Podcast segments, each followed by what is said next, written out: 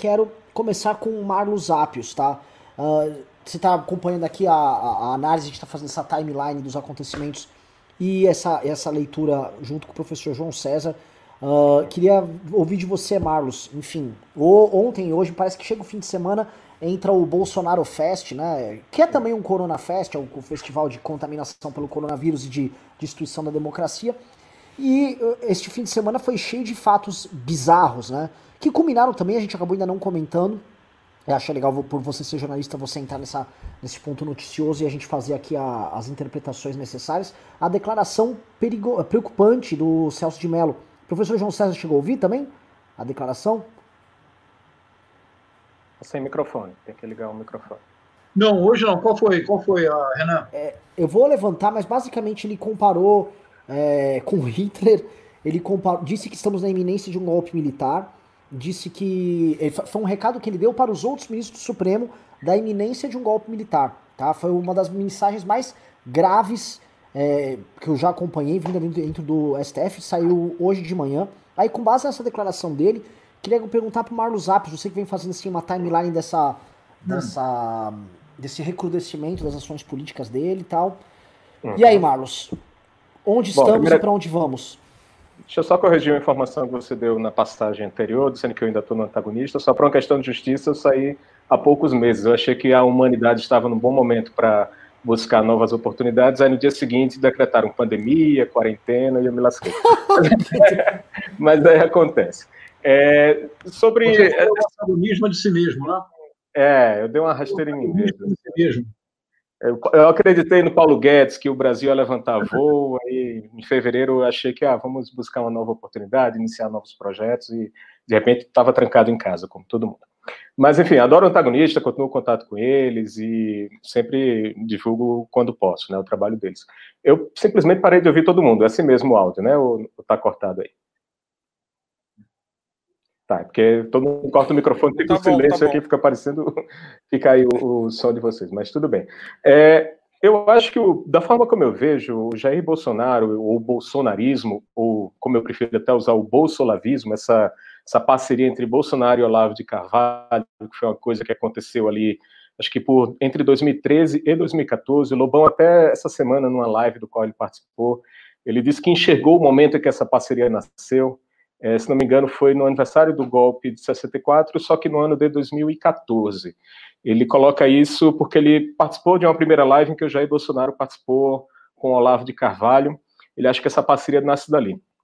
E eu acho que, na verdade, o Jair Bolsonaro ele vira presidenciável, por coisas que eu já pesquisei, é, ali em 2014, se não me engano, quando ele disputa a presidência da, da Comissão de Direitos Humanos. Né, e aquilo era um bait que o PP preparou contra o PT, e eles fizeram essa provocação de colocar o Jair Bolsonaro na presidência da Câmara, da Comissão de Direitos Humanos, para ver se o PT se, se via interessado nessa comissão e liberava a Comissão de Minas e Energias para o PP. Então foi toda uma semana que o Bolsonaro fez um monte de provocação, deu muita entrevista e tudo. Então bate um pouquinho com esse momento que o Lobão fala, né, dessa parceria dos dois.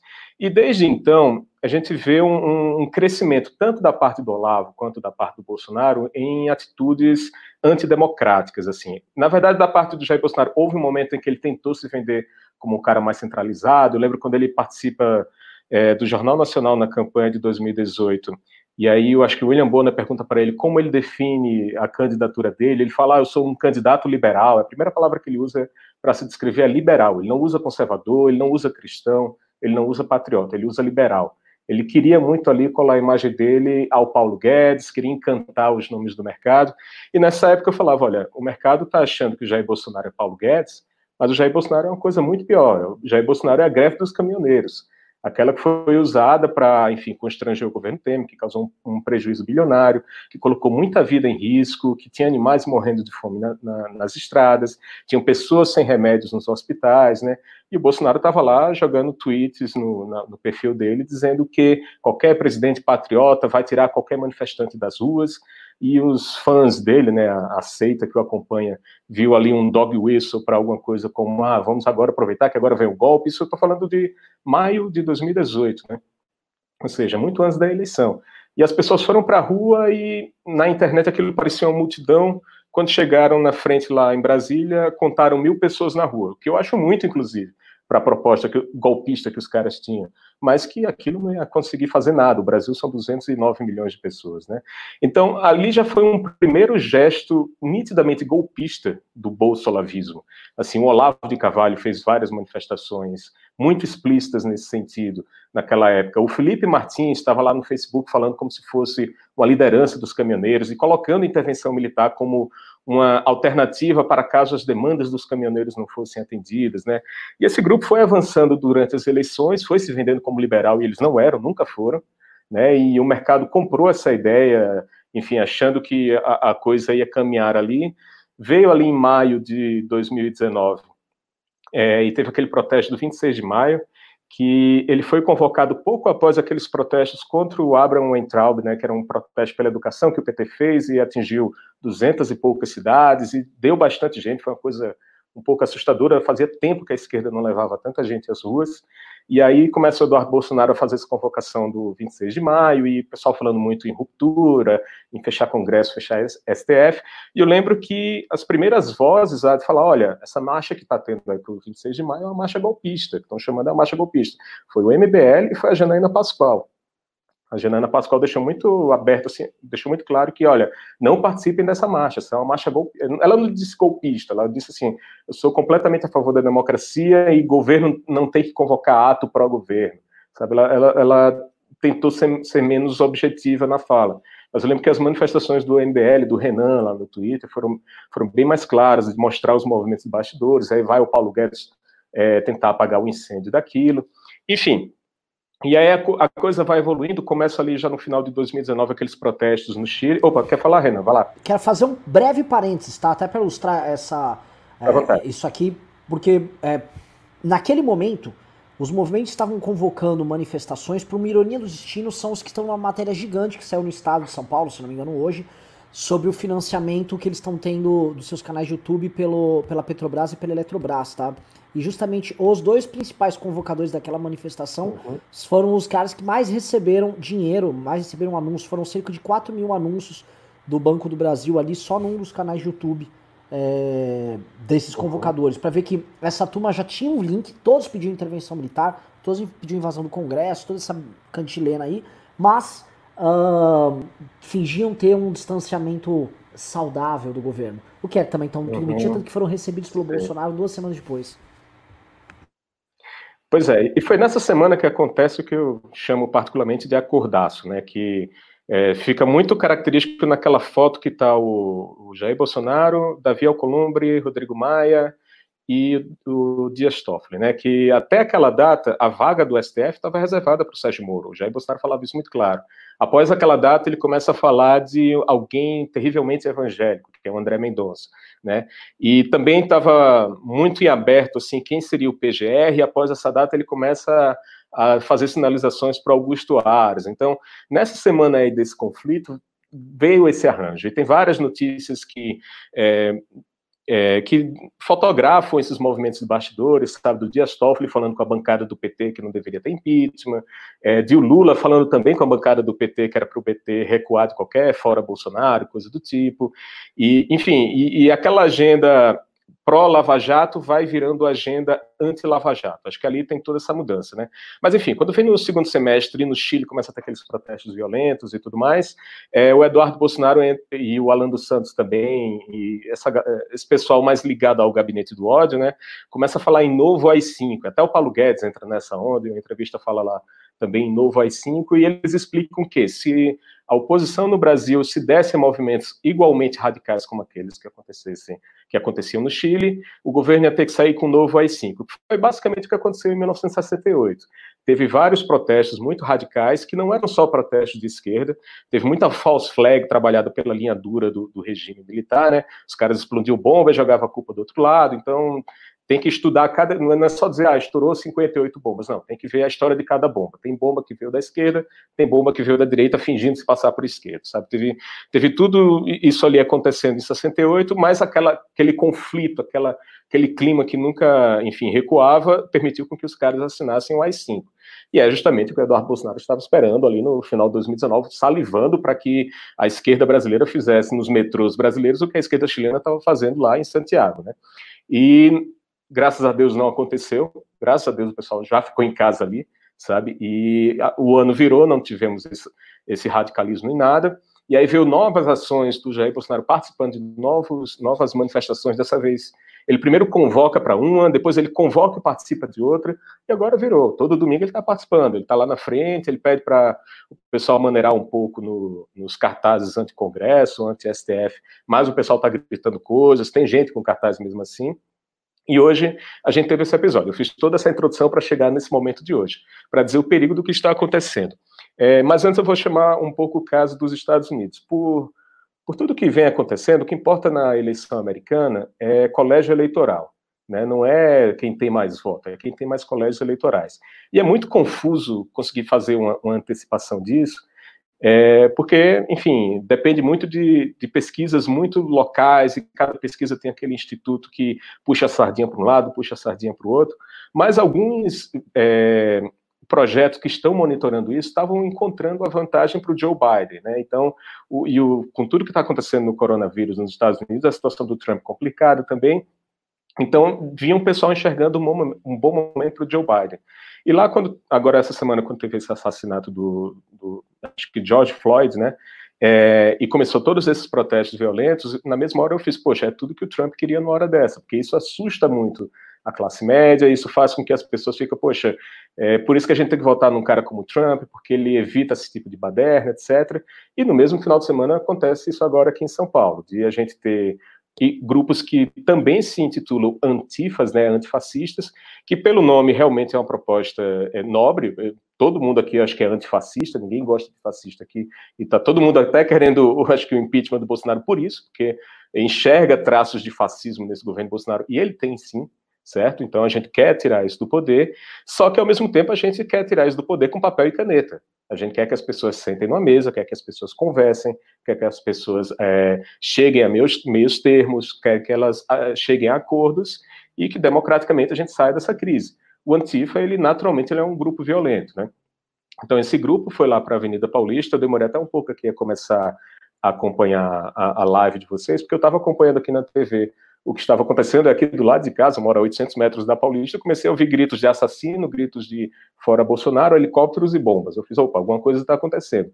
Liguei a TV, estava lá o conflito acontecendo. É em resumo, para quem não, não acompanhou, mas acho que todo mundo em casa acompanhou, tinha um grupo muito maior é, de antifas, que é, eles dizem que nasceram das torcidas organizadas, então juntou Palmeiras, Corinthians, é, não sei se São Paulo, aqui em São Paulo eu sei que teve Palmeiras e Corinthians, no Rio de Janeiro teve Flamengo, não sei se teve mais torcidas envolvidas. E realmente era um grupo muito maior do que o grupo de bolsominions, só que do lado do, dos governistas, né, o pessoal lá com a camisa da CBF, etc., tinha também aquele pessoal que a gente já viu em manifestações passadas, com camisas é, de movimentos neonazistas do leste europeu, camisas da Ucrânia, bandeiras e tudo, e o clima de provocação foi esquentando. Esse cara da bandeira é, da Ucrânia, lá, uma bandeira vermelha e preta de um movimento nazista de lá, é, se meteu no meio do, da, das torcidas organizadas e começou uma confusão. Só que na hora da confusão, em vez de a polícia tirar o cara, a polícia tirou o, em vez da polícia tirar os neonazistas, tiraram os antifas. E aí começou o conflito. E ficou uma situação muito bizarra e, e muito reflexo do nosso tempo. Assim, não estou aqui tomando partido de nenhum lado. Estou dizendo, olha, o fato que aconteceu foi esse. Nós tínhamos uma manifestação antidemocrática e uma manifestação que se dizia democrática, mas em si a gente sabe que é violenta. E no momento que essa manifestação antidemocrática provoca o outro lado, a polícia expulsa o outro lado e protege quem provocou. Isso foi muito bizarro, sabe? É, então a gente tem que colocar os fatos que aconteceram foram esses um lado estava lá protestando contra a democracia, é, mas também com bandeiras nazistas e, e tacos de beisebol. Tem uma senhora que aparece na imagem segurando um taco de beisebol e tudo. Do outro lado era muito mais gente, mas protestando pró-democracia. E ao mesmo tempo a gente sabe que esse grupo está aberto a cometer atos de vandalismo, né? Então eles realmente cometeram esses atos. Eles foram destruindo bancas de jornais, foram incendiando o que eles encontravam no meio do caminho, foram atirando pedras na polícia, e a polícia também, nesse meio tempo, quando, quando viu um nazista provocando gente do outro lado, protegeu o nazista e atacou o outro lado. Para mim é uma situação bizarra. Então não estou tentando ficar em cima do muro, nem tomar muito partido de nenhum dos lados aí. Mas é, é, é o reflexo do nosso tempo. A situação que a gente tem é essa, acho que isso, inclusive, é um problema para a gente resolver quando tudo isso passar. Poxa, como é que a gente pode fazer para que a sociedade é, aprenda a proteger certos valores, aprenda a resolver certos conflitos de certas formas e, enfim, a gente supere isso, porque, poxa, estamos. É, é, parece que eu estou revendo o junho de 2013 ali, sabe? É, parece que eu estou vendo que daqui a dois ou três protestos vão ter, vai ter um, umas cenas bizarras que vai ser justamente, vão ser as cenas que o Eduardo Bolsonaro quer, sabe? Para, enfim, tocar estado de sítio. Tem muito coronel de pijama louco para dizer, ah, estamos perdendo o controle da situação e vamos ter um estado de sítio. E não é isso que a gente quer. Acho que todo mundo aqui que está conversando hoje são pessoas razoáveis, tanto que está todo mundo topando, assim, gente de direita, de esquerda conversar e, e assinar manifesto junto, e tem que fazer isso mesmo.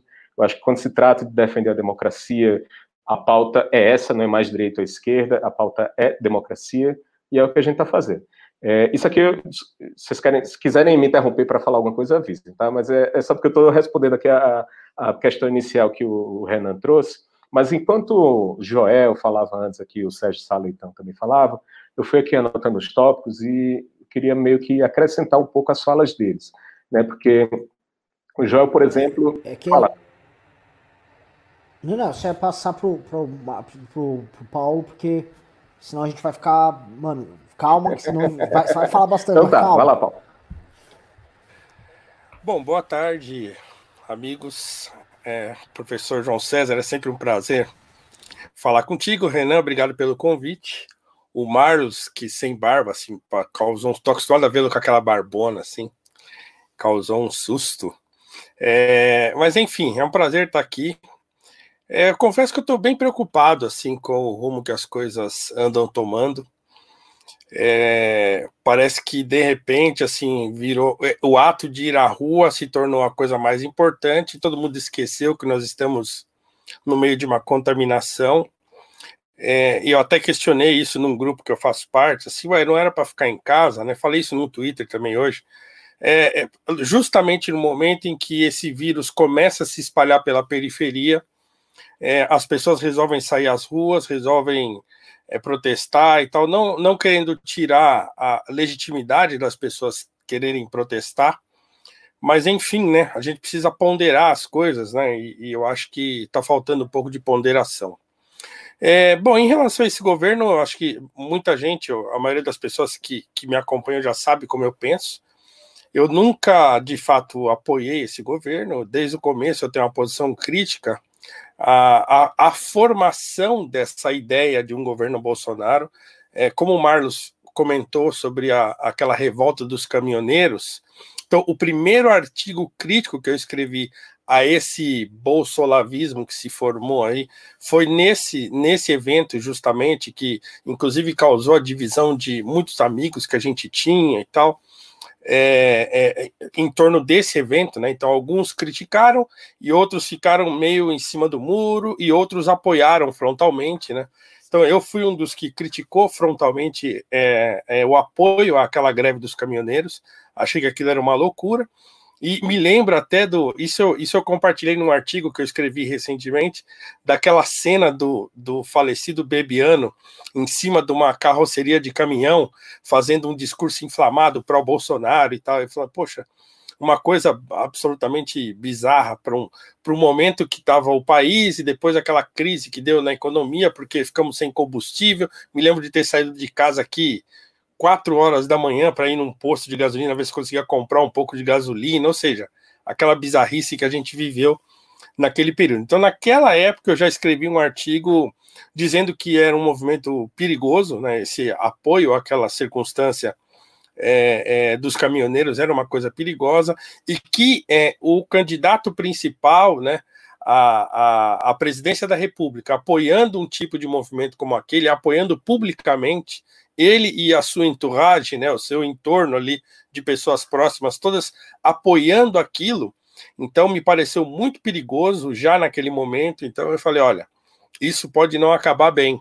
Nós podemos entrar num caminho complicado de ver é, pessoas é, próximas a esse governo que deve se, se eleger é, apoiando esse tipo de manifestação. Bom, depois disso eu escrevi vários outros artigos sobre isso, sobre esse movimento que se formava. Uma vez, inclusive, escrevi um sobre aquele negócio do texugo, daquele Honey Badger lá, que começaram a espalhar. E eu falei que era um símbolo de violência e era um símbolo perigoso de violência que poderia se cristalizar em violência de fato. E aí, evidentemente, que os olavistas que espalharam isso aí é, ficaram todos, ah, você tá maluco, isso aí não tem nada a ver e coisa e tal. Bom, nós estamos vendo para onde que as coisas estão caminhando. Então, assim, é muito difícil a gente, a gente sustentar um apoio a esse governo. Eu nunca apoiei, mas até as pessoas que apoiam, diante desse tipo de situação, né? Então, as pessoas que ainda o apoiam né, têm que fechar os olhos para a realidade, têm que fechar os olhos para tudo que está acontecendo né? E a minha, a minha saída da trincheira, porque também sempre me mantive meio assim, né? Tô na trincheira baixadinho, levantava, dava dois, três tiros, baixava de novo, dava dois, três tiros. E a minha saída da trincheira é, é, definitiva foi recentemente naquela primeira manifestação, é, já com a, com a escalada da pandemia, né? Quando o Bolsonaro sai, as pessoas gritando aí cinco e ele lá na porta do palácio acenando e tal. E aquilo para mim foi a gota d'água dias depois da morte do Bebinano, que ele não é, que o governo brasileiro não apresentou nenhuma nota de condolência a um ministro de Estado, né, um ex-ministro, uma pessoa que foi importante para o governo. Então ali, para mim, se caracterizou a, a total, a completa, é, é, o total patrimonialismo né, que o Bolsonaro é, caracteriza nessa no seu papel como presidente. Ele faz da presidência a, a sua casa, ele pega o avião da FAB e vai lá na manifestação. Então, então, todo esse patrimonialismo bolsonarista, de repente, ficou uma coisa tudo bem.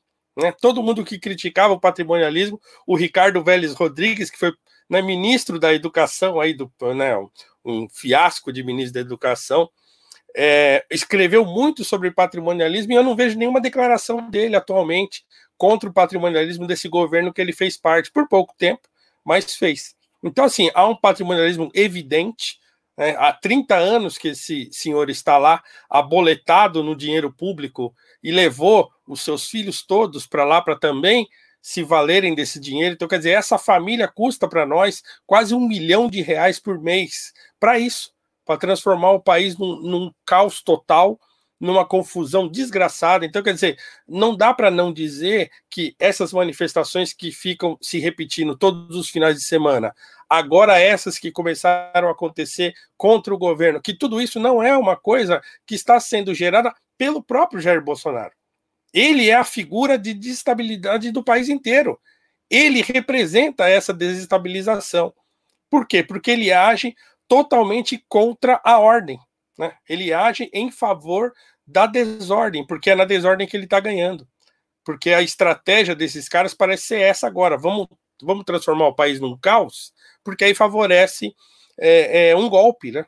Então a coisa é muito perigosa, eu estou muito preocupado com isso. É, eu, como já todo mundo sabe, eu sou professor de, de adolescentes, assim, então eu fico olhando para as circunstâncias e falo, e aí, eu, que fim que vai dar isso, né? Que fim que nós podemos esperar para um, uma pessoa como eu, que tem um filho de 15 anos, por exemplo? O que, que meu filho vai encontrar? Né? Que, que terra desolada que vai virar esse país, do jeito que as coisas vão caminhando, daqui a 10 anos, né? Então é, é, urgente a gente construir algum consenso democrático em cima dessa confusão. É urgente que a gente dialogue, é urgente que a gente se una e converse direita, esquerda, centro, que haja um, um pacto democrático entre nós para que a gente resista a esse tipo de, de inventiva e de, e de, né, de caracterização golpista que toma conta do país inteiro. É, então não, não, há dúvidas de que o clima é esse. Né? Há, há quem eh, queira negar isso, mas é porque está negando olhar a realidade, olhar os fatos. Né? Toda semana a gente vive uma angústia semanal em meio a uma pandemia né, de, de proporções catastróficas no mundo inteiro, né? com gente preocupada, ah, mas porque a minha liberdade individual, ah, porque quer proibir o comerciante de abrir a porta. Ah, então fica todo mundo defendendo um espacinho recluso de si próprio, enquanto o país está sendo arrasado, não só pela própria pandemia, mas por um presidente errático, né, que está completamente desinvestado, que não governa, e não governa, a, a, se é que governou algum, algum dia, né, mas agora há meses que ele absolutamente não governa, que ele está tentando resistir só. Então é muito preocupante isso. Então é, é, urgente que a gente sente, converse, que a gente consiga mesmo construir um, um tipo de, de consenso e que as pessoas que nos assistem tomem consciência de que é necessário dialogar, é necessário que, que a democracia brasileira cresça pelo diálogo. Né? Não dá mais para ficar nesse fla-flu, nessa coisa que já há cinco anos vem se arrastando e que o resultado tem sido cada dia pior. Então é muito importante que a gente entenda que, que a gente só vai conseguir mudar a situação do nosso país se a gente mudar essa cultura que se estabeleceu no nosso país de toda hora esperar alguém resolver os problemas todos. Não existe isso, né? Ou os políticos saem é, desse próprio povo que busca a, a, todo momento né, melhorar e incrementar na sua cultura, no seu conhecimento, na sua educação, coisas boas e coisas virtuosas, e que esses políticos que vão é, sendo eleitos, eles tenham essa consciência de que é preciso que o país avance aos poucos, no sentido de uma democracia plena, ou a gente vai ficar apostando sempre nesse tipo de salvador da pátria que causa cada vez mais confusão, cada vez mais divisão e cada vez mais é, é, destruição dessa tão jovem democracia que é a democracia brasileira. Então é assim, é muito preocupante. Eu estou bastante aflito. Então espero que a gente consiga é, nos próximos meses aí encontrar um caminho, uma saída para isso, juntos, né? É, e que essas pessoas sejam definitivamente colocadas no seu devido lugar, que é a lata de lixo da história política do país. Muito bom. Posso Renan? Lógico, bola é tua. Olha, uma alegria grande escutar o Marlos, que eu não conhecia. Embora eu ache, Marlos, que hoje, eu acho que eu retuitei uma trend sua das mentiras do gabinete do ódio. É possível? É possível porque eu publiquei ontem e, de fato, correu o mundo aí. Estourou algumas bolhas, então excelente, chegou a bastante gente diferente. Excelente, excelente fio. Então, nós nos, ah, já nos conhecemos, não pessoalmente, mas nos conhecemos por fio. Prazerzaço. Depois então, você vamos, apresenta lá no Twitter para eu seguir de volta. Vamos, vamos aqui levar adiante o fio da meada. Sim, sim. Ah, eu acho que tanto o Marlos quanto o Paulo levantaram questões fundamentais. Eu quero fazer uma proposta para nossa reflexão. Ah, eu quero propor, Marlos, inicialmente para você, que a relação entre Olavo de Carvalho e a família Bolsonaro é anterior a 2013 2014. Eu, tô, eu publico um livro agora, no fim de junho, início de julho, que é, chama Guerra Cultural e Retórica do Ódio, Crônicas do Brasil, que é uma tentativa de compreender a guerra cultural bolsonarista a partir da sua dinâmica própria e a partir, sobretudo, dos seus dados propriamente brasileiros. Porque é muito comum e é muito importante que se faça assim a relação da guerra cultural bolsonarista com o movement do Steve Bannon, com as técnicas da Cambridge Analytica, com a forma de, de utilização do WhatsApp, do Facebook. Isso é muito importante. Mas eu tenho me dedicado a fazer um estudo especificamente brasileiro de alguns elementos da guerra cultural bolsonarista, que eu acho que iluminam o dilema que nós enfrentamos hoje. Mas iluminam, Paulo, de uma forma mais assustadora do que você talvez imagine. Mas a sua intuição é absolutamente correta. Nós vivemos um momento de terra em trânsito. Este é, esta é a hora mais delicada da democracia brasileira. Esta agora. Eu, ah, eu tenho um vídeo, Marlos, de 2012, que é o último programa do Olavo de Carvalho, o programa de rádio, o To Outspeak, em que, num certo momento, ele anuncia que ele terminará o programa. E ele diz que ele terminará porque ele já formou uma geração no Brasil que será capaz de levar adiante o que ele realiza. É a geração dos youtubers, que alguns aqui foram mencionados.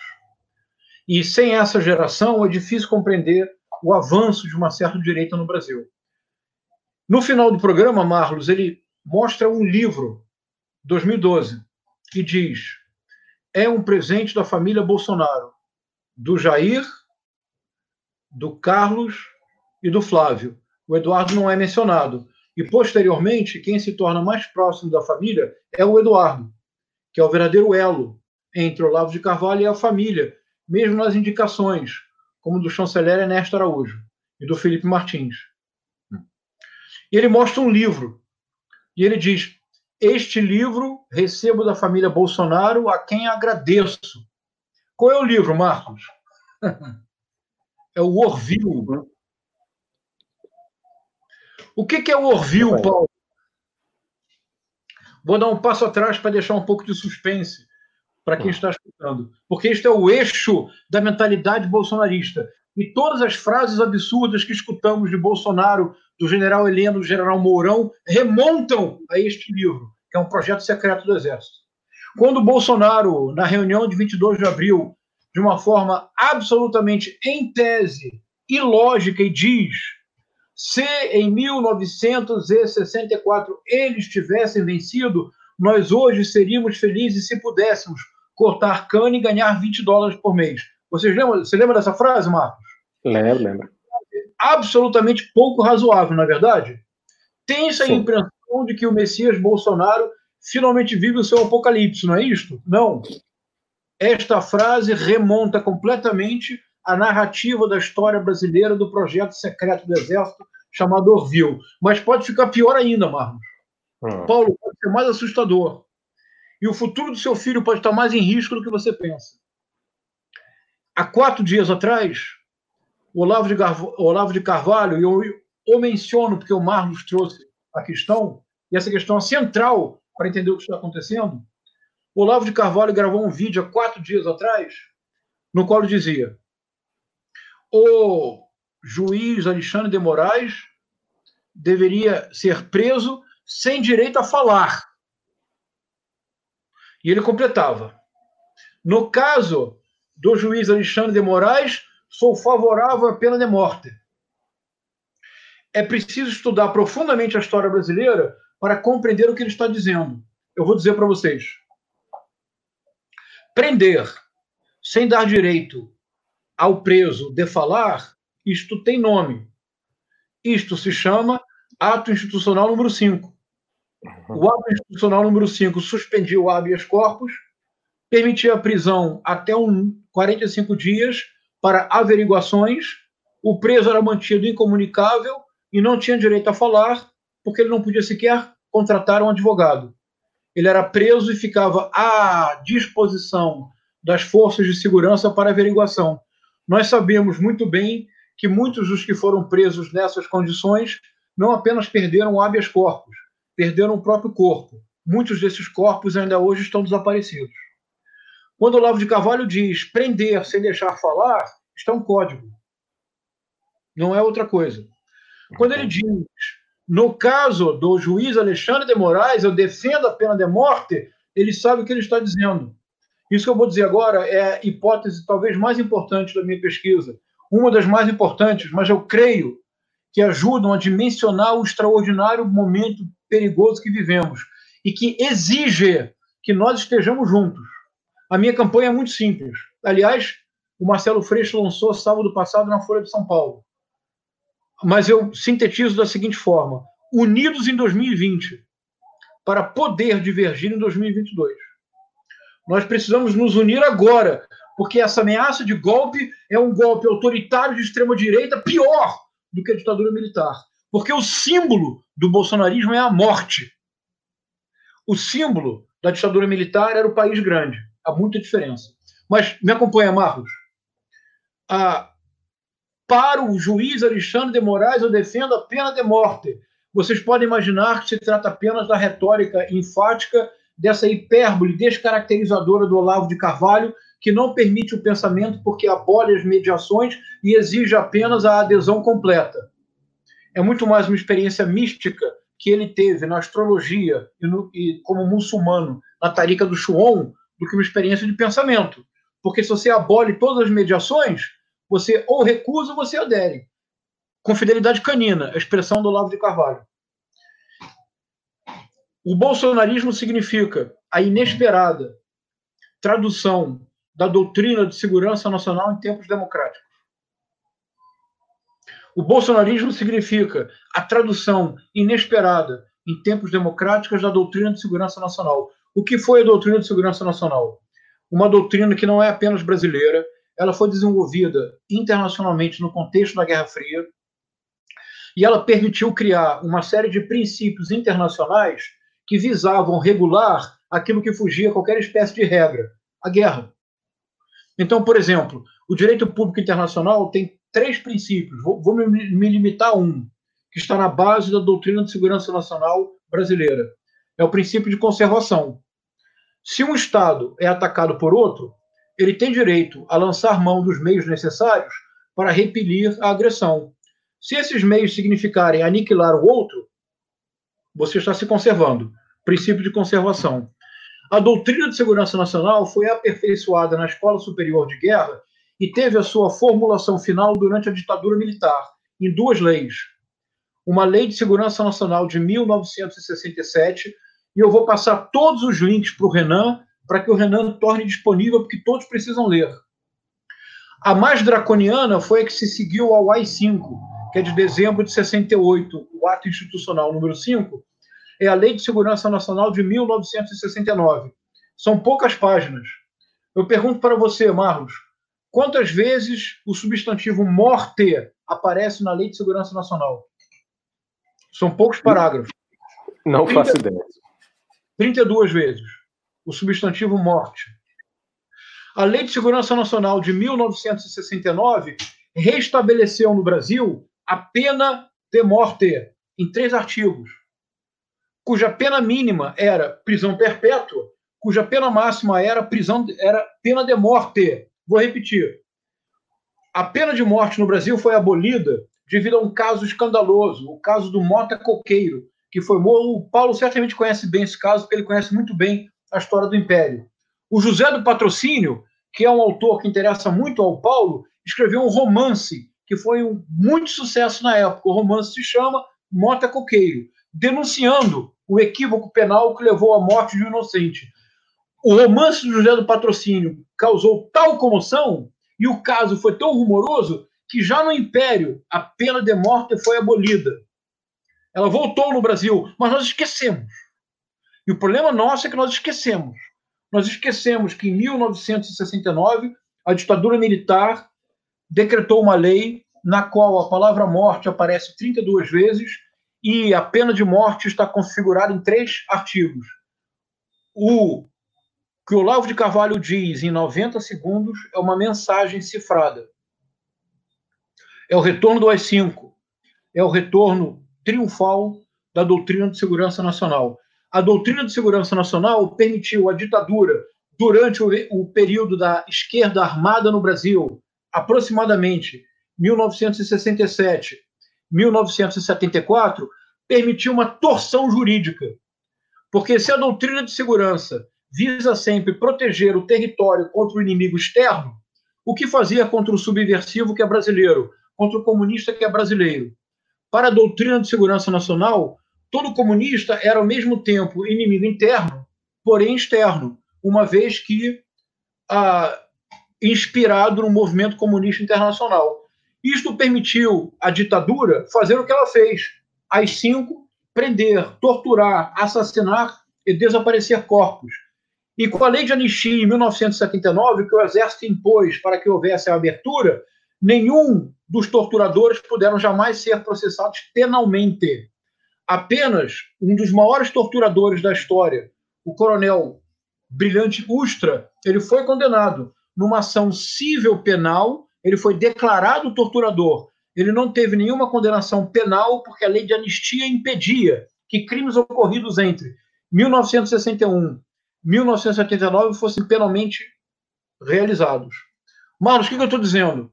Eu estou dizendo com todas as palavras, Paulo e Renan, que o bolsonarismo é uma atualização inesperada da doutrina de segurança nacional em tempos democráticos. Mas se você não pode, por enquanto, eliminar fisicamente os seus adversários, o que faz o bolsonarismo?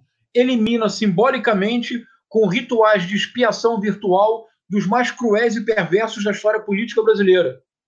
Não que o bolsonarismo tenha inventado a, a, o crime de reputação ou dossiê contra pessoas. Sabemos que não, óbvio que não. Mas a virulência, a violência e a, o caráter contínuo com que o bolsonarismo realiza esses crimes expiatórios simbólicos é algo absolutamente chocante. De Gustavo Bebiano a Sérgio Moro. Não há equivalente na história brasileira. Porque na história brasileira, esses crimes de reputação geralmente ocorriam nas épocas eleitorais. No bolsonarismo, são o pão nosso de cada dia. O bolsonarismo significa a. Eu vou, vou terminar, Paulo. Desculpa, estou falando muito. Vou terminar. O bolsonarismo significa a adoção da doutrina de segurança nacional com seu corolário de ferro, a eliminação do adversário transformado em inimigo.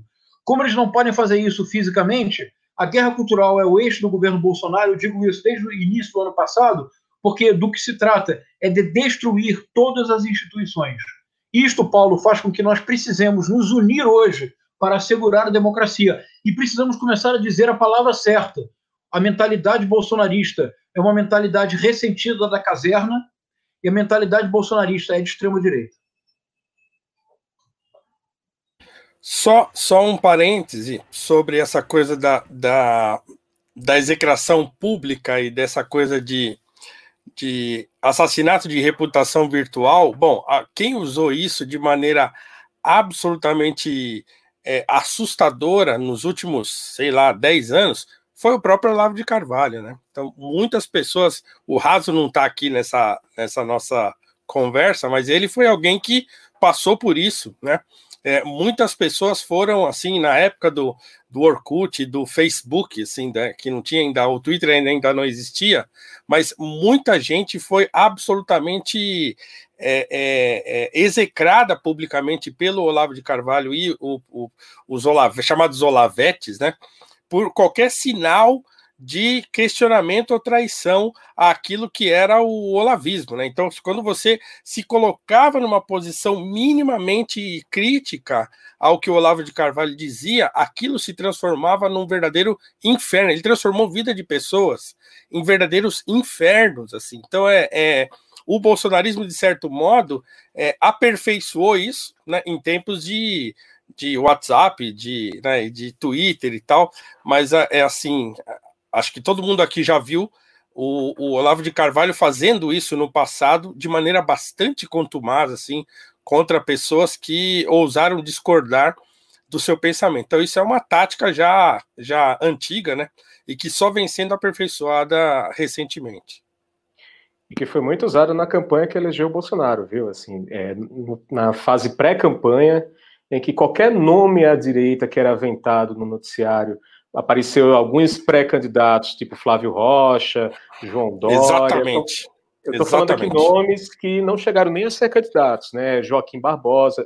E qualquer nome desse que era aventado e poderia subtrair votos do Bolsonaro, de repente aparecia a mesma turminha de sempre espalhando mentiras. O João Dória virou socialista fabiano, o Joaquim Barbosa era um comunista desde sempre, que teria votado, votado em Dilma. Né? Eles, eles tinham, cada, para cada um, eles tinham uma tática ali isso foi feito até que o Bolsonaro fosse o único candidato de direita, enfim, que se reconhecesse como de direita é, na disputa de 2018. Isso basicamente catapultou ele ao segundo turno, porque qualquer pesquisa ele já aparecia em segundo ou terceiro lugar, já que não tava, ele só dividia voto com o Cabo da Ciolo, que enfim, ninguém nem sabia direito quem era, só achava engraçado, era um novo Tiririco, um novo Enéas, alguma coisa assim. Então ele já entrava ali nas simulações de segundo turno, e só durante a campanha ele começa a atacar os nomes mais de centro, Geraldo Alckmin lá com Carlos Bolsonaro é, batendo na tecla daquele episódio da merenda. É, Marina Silva, eles dizendo que a Marina Silva, vejam bem, a Marina Silva é evangélica, eles espalhavam que ela era a favor do aborto, que ela estava propondo um plebiscito. Desde que ela propunha um plebiscito, que ela sabia que a maior parte da população é contra o aborto. E propor um plebiscito era meio que lavar as mãos. Eu não decido, mas a população vai decidir. Né? E, e, eles espalharam que não, que ela propunha um plebiscito que ela queria aprovação do aborto. E, enfim, isso pegou cheio no, no eleitorado evangélico. Ela, na campanha passada, teve 20 milhões de votos, na anterior, teve 20 milhões de votos, e agora teve um milhão. Sabe? Isso, obviamente, não foi só isso, tem muita coisa na campanha que acontece, mas esse nível de assassinato de reputação é, tem, tem seu impacto, a coisa começa no Twitter, e o Twitter é uma rede muito menor do que Facebook, Instagram, etc mas é ali que estão os formadores de opinião, é ali que os pauteiros é, descobrem o que é que eles vão escrever durante o dia, né? E dali se espalha para WhatsApp, para outras redes, e a, e a, coisa desanda muito. Então, essa estratégia, é, eu, o José, João, João César aqui estava falando de Gustavo Bebiano a Sérgio Moro, mas na verdade, bem anterior, o Bebiano já foi um primeiro alvo fatal, vamos dizer assim, durante o governo. Na, na fase de campanha, isso foi usado é, de forma sistemática, deu muito resultado e assustou muita gente e tá aí o cara presidindo o Brasil, né? É. Eu, fala lá, Renan. É, eu, vou, eu, vou, vou fazer o seguinte: eu já tô na espera com Orlando Silva, com Vinícius Poit, e, uhum. e, com o Alexandre Borges, com a Paula. Eu vou, eu vou fazer o seguinte. Antes, eu vou fazer só um, um breve comentário pra gente não esquecer. Lembre-se que na, nas manifestações de 2015 e 2016, o Olavo de Carvalho ele ficava muito puto com os militares que ele chamava os militares de pijama, ele chamava o general Vilas Boas general Vidas Boas, porque ele não tomava nenhuma atitude é, é, que condizia com a verdadeira tradição do exército brasileiro, que era o alinhamento que o Olavo tinha com a linha, ditadura, linha dura da ditadura militar, que ele considerava essa postura leniente que os, que os militares têm com a, com a democracia, com as respostas fracas que, ele, que o exército brasileiro deu aos pedidos de intervenção militar, da, de, das, enfim, da postura mais institucional que o exército brasileiro adotou a, após a redemocratização, ele considerava isso um absurdo e ficava absolutamente ensandecido que o exército brasileiro não dava nenhum tipo de resposta ou sequer um flerte com a ideia de golpe militar durante as manifestações de 15 e 16 contra o PT. E o Olavo de Carvalho fica o tempo todo nessa tensão com os militares, não é especificamente com os militares, ele não tem problema com o Heleno. Né? O Heleno se enquadra no militar que opera bem para ele. O problema dele é especificamente com os militares, por exemplo, como Santos Cruz, que não estão afim de entrar numa, numa, numa viagem maluca. Né? Então, é, é, essa, essa adoção desse caminho, é, o Olavo já estava deixando isso claro faz um tempo. Se quiser ficar, galera, acho que cabe aqui. O, o, os cachorros latindo. Pedir para botar o Orlando, o Poit e o Borges agora. Estão me vendo aí? Então, só, só o Orlando que tá com, com, a, do com o vídeo aí, desligado. O último que usou foi o Roberto Jefferson, né? Que mandou o cachorro parar de latir lá no meio da Jovem Pan. Pois é, não, não, eu tô com esse problema agora, estão indo resolver, os cachorros estão latindo, peço desculpas aí para vocês. Estamos agora, assim, tem exemplo maior de frente ampla, temos o Vinícius Poit, do novo Orlando Silva, PC do B, ou seja, temos agora uma live completa com vários, vários ângulos aqui do, do, do, debate público. E aí a gente falar especificamente da formação de uma frente ampla parlamentar. E também fazer, é, a gente precisa entrar também tanto no tipo, ah, tem um parlamentar, vamos falar de parlamento. O, o papo aqui tá um papo aberto, tá, tá gostoso e ele pode continuar nessa linha. O que, que o, o, o Orlando e o Vinícius quiserem agregar aqui nessa questão de defesa e defesa da própria ideia de democracia, debate aqui, enfrentamento ao Bolsonaro? Estão bem-vindos. Quem quer começar aí? Vinícius, Orlando? Bom, vou, vou tomar a iniciativa aqui, Orlando.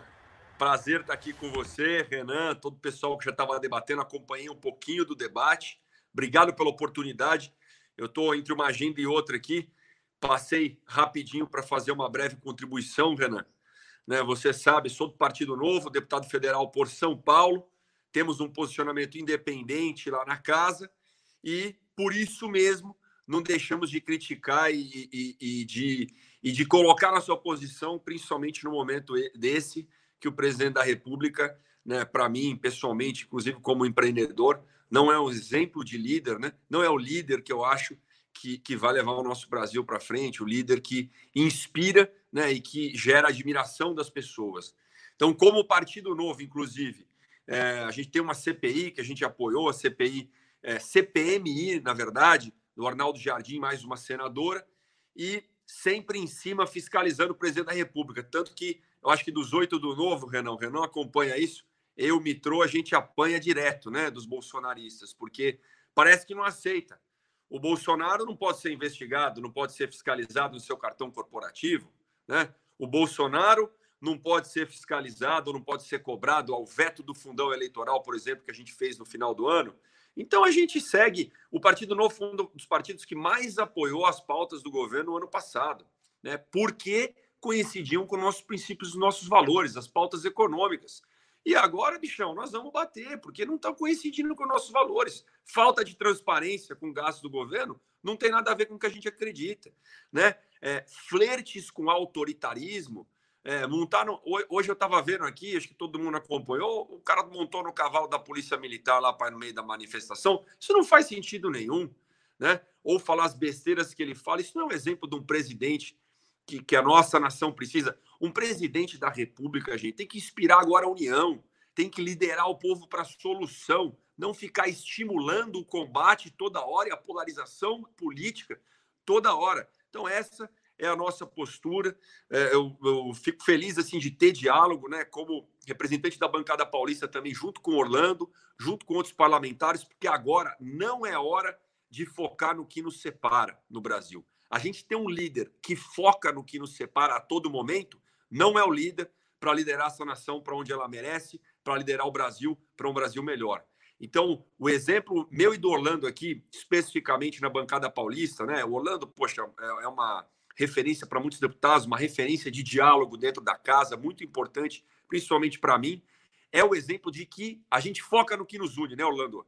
desde nossa atuação na bancada paulista quanto no, no Congresso agora, que é o combate ao coronavírus, que é o bem para o Brasil. Então, esse tem que ser o exemplo. Infelizmente, não é o que a gente vê no presidente Bolsonaro. Renan, queria dar esse comentário inicial. Obrigado pela oportunidade. Valeu, Vinícius. Orlando, bem-vindo aí. E aí, Ana, beleza?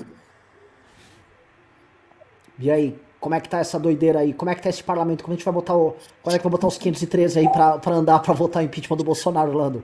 Eu sei que vocês têm aí no campo da esquerda 120 e tantos votos, né? A gente precisa. Tá, tá faltando mais uns, 200, uns 220 pra gente conseguir. Tem aí uns perdidos aí, mas como é que você vê o andamento disso? Eu primeiro queria te cumprimentar, cumprimentar o João César, que é muita energia, mano. O cara ficar quatro horas, velho, na conversa, acaba ter que ter um gás. Paulo, Marlos, Vinícius, é, dizer que eu, tô feliz de poder ver que tá rolando uma conversa assim, né? Agora há pouco o presidente Rodrigo acabou de me ligar para saber, e essa manifestação aí? Eu falei, presidente, eu sou contra a concentração de gente. Começa daí. Eu defendo o distanciamento social de verdade. A meu ver, não faz sentido você fazer concentração de gente no meio de uma confusão dessa do coronavírus. Então, eu, eu pessoalmente sou contra qualquer tipo de concentração. A gente vai ter que, paciência, mano, vai ter que fazer protesto na rede mesmo. Daqui a pouco, quando voltar à vida normal, a gente volta para a rua, faz a, a, manifestação e tal. Porque ele estava preocupado com relação ao que poderia, né, de gerar de tensionamento, sobretudo narrativa para o Bolsonaro. Fico pensando assim, Renan, a gente precisava prestar atenção e não dar discurso para o cara, entendeu? Ele tem um, uma narrativa de coitadismo, querem dar o golpe em mim, esses golpistas, a esquerda quer tomar o poder de qualquer jeito, o PT, que tudo, tudo é comunista, MBL virou comunista, tudo é comunista agora. Né? Então, eu acho que a gente tem que tomar todos os cuidados na política para não dar narrativa para ele. Porque não é ele, né? Ele é um beócio, sempre o trato como um beócio. Mas tem um aparato em torno dele que tem uma inteligência, tem uma capacidade de elaboração de um discurso, de difusão desse discurso com meios nem sempre regulares, digamos assim, né? Então a gente tem que ter inteligência para tratar com ele. Então a gente tem que ter um pouco de paciência. Eu, eu gosto muito de história, velho. Aí quando eu falo na história, vou falar bem rapidinho aqui, sem querer é, fazer comparações absurdas. Mas quando Hitler avançou na Europa rápido, muito rápido, é porque o Hitler introduziu novos instrumentos, novas formas de fazer a guerra. A Blitzkrieg permitiu Hitler ocupar a Europa rapidamente, os Panzers, Força Aérea, aquela operação toda, enquanto a França estava lá com a sua linha Maginot, que eles construíram depois da Primeira Guerra Mundial. O Hitler mudou o jeito de fazer a guerra, ocupou rapidamente a Europa. Levou um tempo para você construir uma aliança política ampla, né? Depois levou um tempo para você unificar a mesma estratégia e depois de fazer a operação. E com essas etapas vencidas, o fascismo foi derrotado. Meu palpite, mal comparando, é que a gente vive mais ou menos uma coisa assim no Brasil, por exemplo. Precisou ter um cara tipo Bolsonaro, com a atitude dele, para produzir um certo degelo em, nas relações políticas dos campos de esquerda e de direita. Porque eu não tenho a mesma agenda do Vinícius, mas eu tenho um compromisso político com a democracia que o Vinícius tem. Então, é, o Bolsonaro, o bolsonarismo e a atitude dele produziu um degelo. Na semana que vem vai ter um debate aqui em São Paulo que vai participar. Fernando Henrique Cardoso, Nelson Jobim, o Camilo Santana, que é do PT, o Flávio Dino, que é do PCdoB. Vão sentar na mesma mesa. Então, esse degelo só foi possível por conta dessa atitude, esse viés autoritário do Bolsonaro. Então, eu acredito que vai rolar o degelo, vai rolar uma construção política que não é uma condição de acordo, não é acordo, não é acordão, não é aliança eleitoral, não é compromisso comum, tem nada disso. Cada um continua com a sua agenda, mas tem um bem maior que é o bem da democracia brasileira, que o Bolsonaro não se constrange em insinuar contrariamente. Então, o degelo vai permitir aliança ampla. Daqui a pouco vamos alinhar a estratégia. Eu vou falar para vocês assim, eu sou minoria, tá? Na esquerda. Eu, pessoalmente, sou minoria na esquerda e não estou concordando com o MBL. Eu não faria agitação em torno de impeachment. Eu, Orlando. Por quê? Daqui a pouco os canhões vão, vão se votar contra o Rodrigo Maia, porque ele não abre o processo de impeachment. Impeachment sem ter voto serve a quê? Então, fazendo assim uma polêmica, sei que eu posso ser minoria também aqui. É que, na minha perspectiva, serve mais a narrativa bolsonarista do que o objetivo de fazer, de ter uma solução final. Impeachment, para mim, não é bandeira, é solução. Ele está muito longe ainda de ter, é, enfim, de estar tá isolado. 30% é gente demais. É gente demais apoiando esse cara. Por que é gente demais? Porque ele não fez nada. Rigorosamente. O que é que ele fez, concretamente? Nada. Mesma agenda que eu divido em parte dela, do Congresso, é o Congresso que fez, mano. Foram os deputados, senadores. O cara não fez nada, mas o cara consegue, nessa pegada dele aí, com esse discurso coitadista, e por isso nós temos que tomar muito cuidado para não dar discurso para ele e temos que mirar para isolar ele. É a minha visão assim, para defender a democracia. Porque ele faz questão de dizer que não tem muito compromisso com isso, né? Enfim, não sei se eu falei alguma coisa encaixada com a conversa, porque são muitas possibilidades, mas é só um olhar diferente. E no, no, talvez não represente a esquerda, não, Renan? Porque a esquerda está de malas e bagagem com o MBL na defesa do impeachment. Vocês se juntaram aí nessa parada.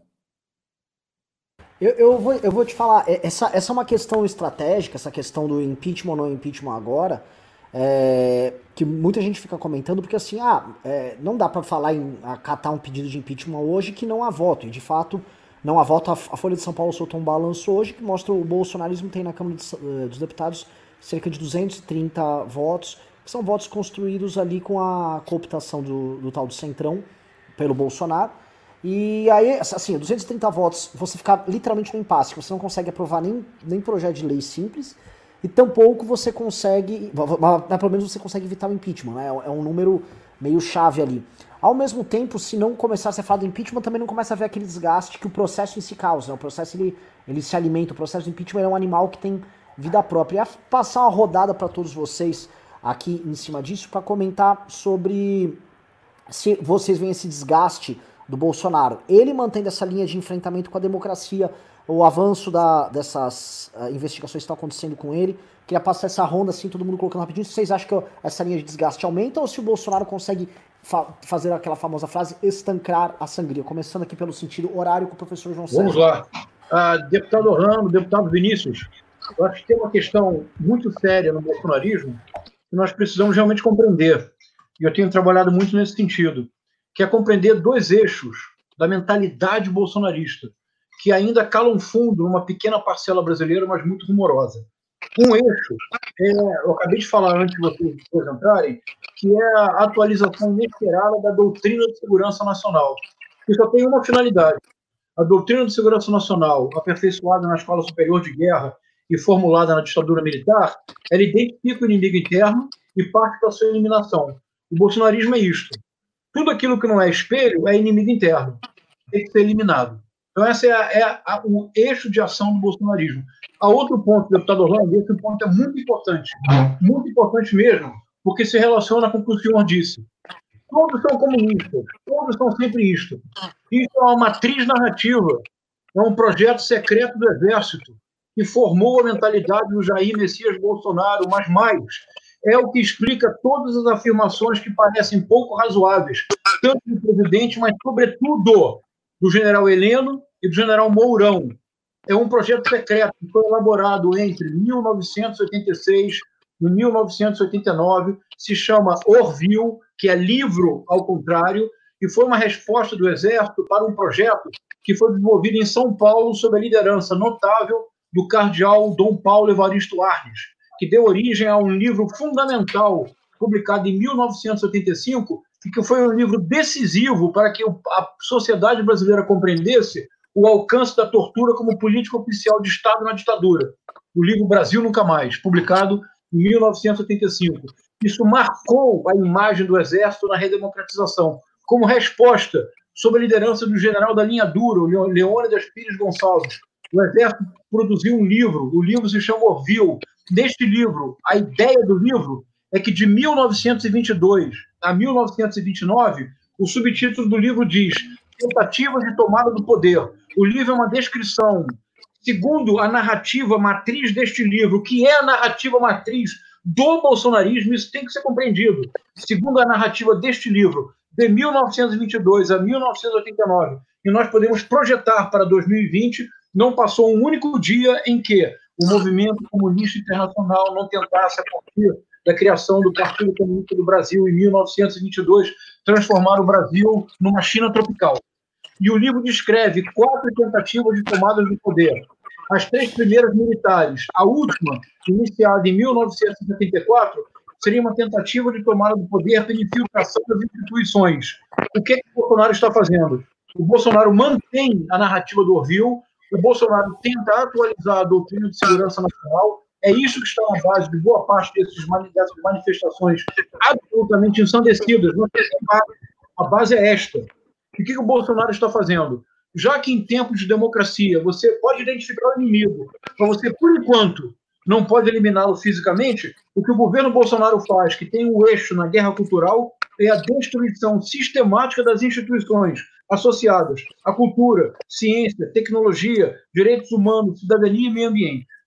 Se nós não compreendermos essa dupla matriz do bolsonarismo, que é anacrônica, que é delirante, mas que é extremamente violenta, é esta matriz narrativa que mantém o bolsonarismo vivo. Nós precisamos encontrar uma linguagem para mostrar para a sociedade brasileira que essa dupla matriz, a doutrina de segurança nacional, eliminação do inimigo interno, de outro lado, as tentativas constantes e permanentes internacionais de tomada do poder pelos comunistas, que legitimam que, se isto é verdade, se os comunistas, desde 1922, não descansaram um único dia para tomar o poder no Brasil, então toda violência é justificada, porque é uma violência para evitar que isso ocorra. Se você reúne esses dois dados, acrescenta um terceiro que eu não falarei agora, mas se você reúne esses dois dados, você tem a matriz narrativa do homem da caserna que chegou à presidência. A sociedade precisa entender que essa matriz narrativa é anacrônica e é equivocada. Eu vou passar a bola antes. Ô Paulo, vou passar a bola pro Vinícius que vai precisar sair agora. Vinícius, teu comentário aí dessa leitura, dessa evolução do processo. Boa. Bom, obrigado, obrigado pela participação meio rápida, viu? Tanto o Marlos, João, Paulo, Orlando. Vou sair aqui, vou dar lugar para o Borges, mas agradeço a oportunidade. Para mim, Renan, é o, o, o, o, fim é certo, né? A gente está numa, tá num caminho para baixo aqui e agora a gente está entrando num espaço que eu vejo, pelo menos nas minhas redes, quando eu abro espaço para crítica, né, que aqueles apoiadores mais ferrenhos, a gente brinca, né, o linguajar jovem aqui, da tela azul, tá dando tilt. Porque a hora que a gente vê, eu estava escrevendo aqui, estou namorando com o Rodrigo, né?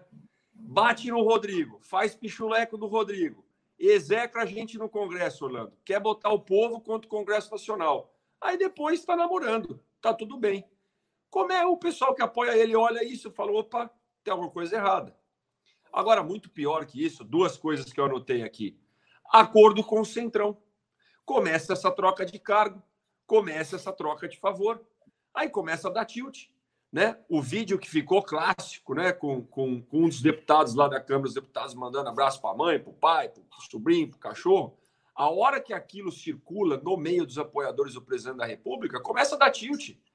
Porque é só pegar vídeo da campanha, olha, isso não vai ter, nós não vamos conversar, não vai ter toma lá da cá, não vai ter trocas políticas. Está fazendo exatamente o que ele disse que não ia fazer. E aí ele começa a perder mais apoio. O desgaste, Renan, que foi sua pergunta, né? Vai, é, é, vai acontecendo. E aí, para mim, o pior de tudo, cara, que é o que eu, eu, eu, eu vim para a política com um senso de justiça grande, para dar transparência, para dar melhor utilização para os recursos públicos. A hora que eu vejo a falta de transparência e o pior de tudo, gente, enquanto ele não vetou o PLP 39, que falava do congelamento do salário dos servidores, enquanto ele não vetou, o que, que ele fez? Saiu aumentando o salário de todo mundo. Aumentou o salário da polícia do DF. Esperou aumentar do Mato Grosso. Nosso colega, o deputado Ulisses, brigou lá, lutou na Assembleia Legislativa, não deu. Vários é, municípios, o, o servidor público aumentando o próprio salário. Deputados, vereadores, executivo. Ou seja, ele está fazendo tudo o que ele disse que não faria. E isso está dando tilt, está dando bug, está dando tela azul na cabeça dos bolsonaristas que, opa, parece que não é mais o mito, né?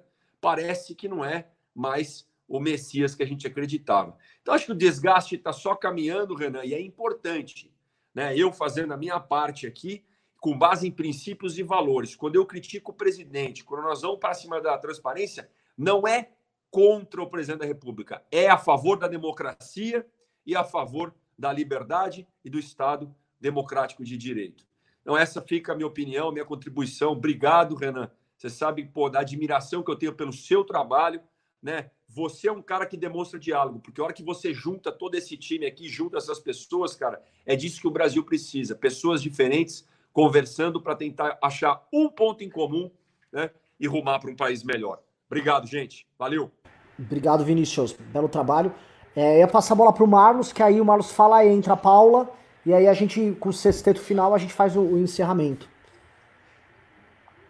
Pois é, eu sou a favor do impeachment do Bolsonaro desde 23 de janeiro de 2019. Porque precisei de 23 dias do governo dele para perceber que não iria melhorar. Ele realmente estava numa agenda autodestrutiva de confronto com o que ele chama de establishment, e isso passa por toda uma, uma, agenda de conflito com o Congresso, de conflito com o STF.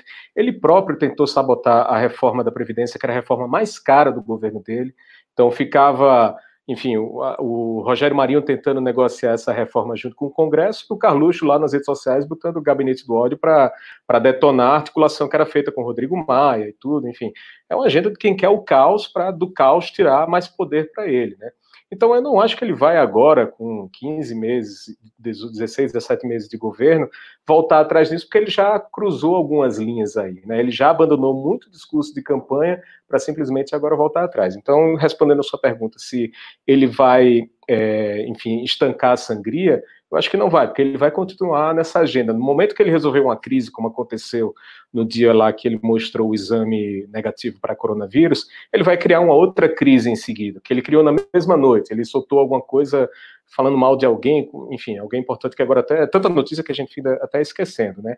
Eu acho que o, o governo dele hoje está alicerçado no apoio da base evangélica, que não é um apoio assim muito ideológico, porque a gente sabe que a base evangélica esteve no governo Dilma, esteve no governo Temer, está no governo Bolsonaro e com certeza vai estar no próximo governo, sabe? Se for o Mourão, se for o Luciano Huck, sei lá, vai estar, porque ela, ela, ela depende dessa relação com o governo.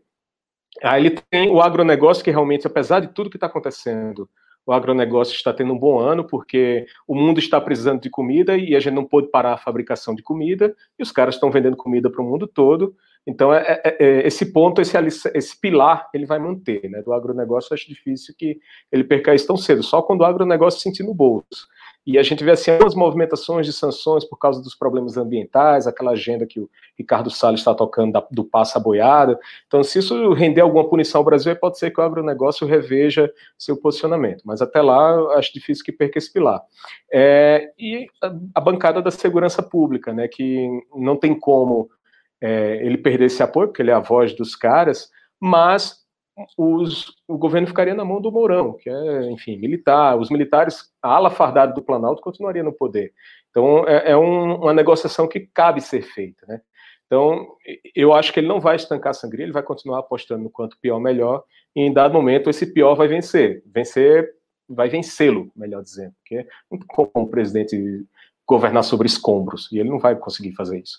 Então é isso, pessoal, vou me despedir para liberar aqui a cadeira para Paula e aguardar, e vou continuar acompanhando aqui do celular uh, as outras falas de vocês. Valeu, Show até. de bola, valeu, Marlos.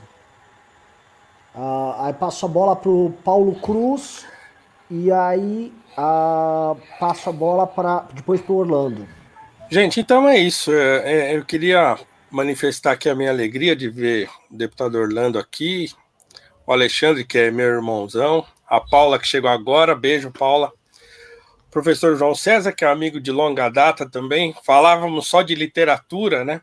Agora, agora é hora de falarmos de política. Então, é assim, manifesto novamente a minha preocupação, né, a, minha, a minha total apreensão com esse momento, e, e considero fundamental esse diálogo, essa é a hora, da, da, na verdade, da gente se unir mesmo, como disse o professor João César, da gente se unir agora para poder divergir depois democraticamente. Então, isso é, é fabuloso, isso é fundamental. Então, eu quero manifestar a minha preocupação e também a minha alegria de ver é, que a gente está conseguindo sentar e bater um papo franco e aberto em relação não só às nossas diferenças, mas aquilo que nós é, que nos une, que é a nossa democracia, que é jovem, que é frágil, mas que precisa ser fortalecida no diálogo, no consenso e na divergência, preservando as instituições, preservando o legado daqueles que vieram antes de nós e, sobretudo, preservando a nossa vida e a nossa amizade. Então é isso, eu queria mandar um abraço para todo mundo, dizer que eu estou super feliz de estar tá vendo esse encontro e a gente volta a conversar em breve, certo? Gente, obrigado. Até mais. Alexandre, vai que vai aí. Paula, beijo. Prazer beijo. te ver aí, Paula. Um abraço para vocês. Um abraço. Obrigado. Orlando. Eita, cadê Orlando? Orlando, como, como você vê aí essa, essa evolução desse processo de deterioração? E aí fica a pergunta: como uh, salvar. Oh, retornou agora o Júnior Bozella, aqui, o deputado federal também. Uh, voltando para você, Orlando. Como vê esse processo de deterioração do bolsonarismo acontecendo junto com o processo de deterioração da própria democracia? Como fazer que uma coisa aconteça, a coisa no caso da deterioração do Bolsonaro, aconteça antes da deterioração da própria democracia nas mãos dele, que o projeto dele é nitidamente o processo de destruição e deterioração do nossa tripartição dos poderes, do nosso sistema democrático representativo. Eu, eu sou daqueles que, quando eu observo as pesquisas, muita gente fala, porra, não é possível, o cara está com 30%, não é possível. Eu, eu, eu penso assim, está havendo uma corrosão do apoio e da sustentação do Bolsonaro e do bolsonarismo. Essa corrosão, ela pode não ser aparente, é, até é, mas ela vai ter um desfecho. Quando ele perde o Moro, o que é que ele perdeu? Ele perdeu o discurso da, do combate à corrupção. Quando ele faz as alianças que ele está fazendo, o que é que ele perdeu? O discurso das relações dele com a velha política. Ele queria fazer a nova política. Então, ele é um velhaco. É um velhaco que tem compromisso com o patrimonialismo na prática, com a corrupção, com o compadrio, com tudo de ruim que é marcado na política brasileira. Isso vai corroendo, corroendo o apoio dele. É, igual um, um pilar.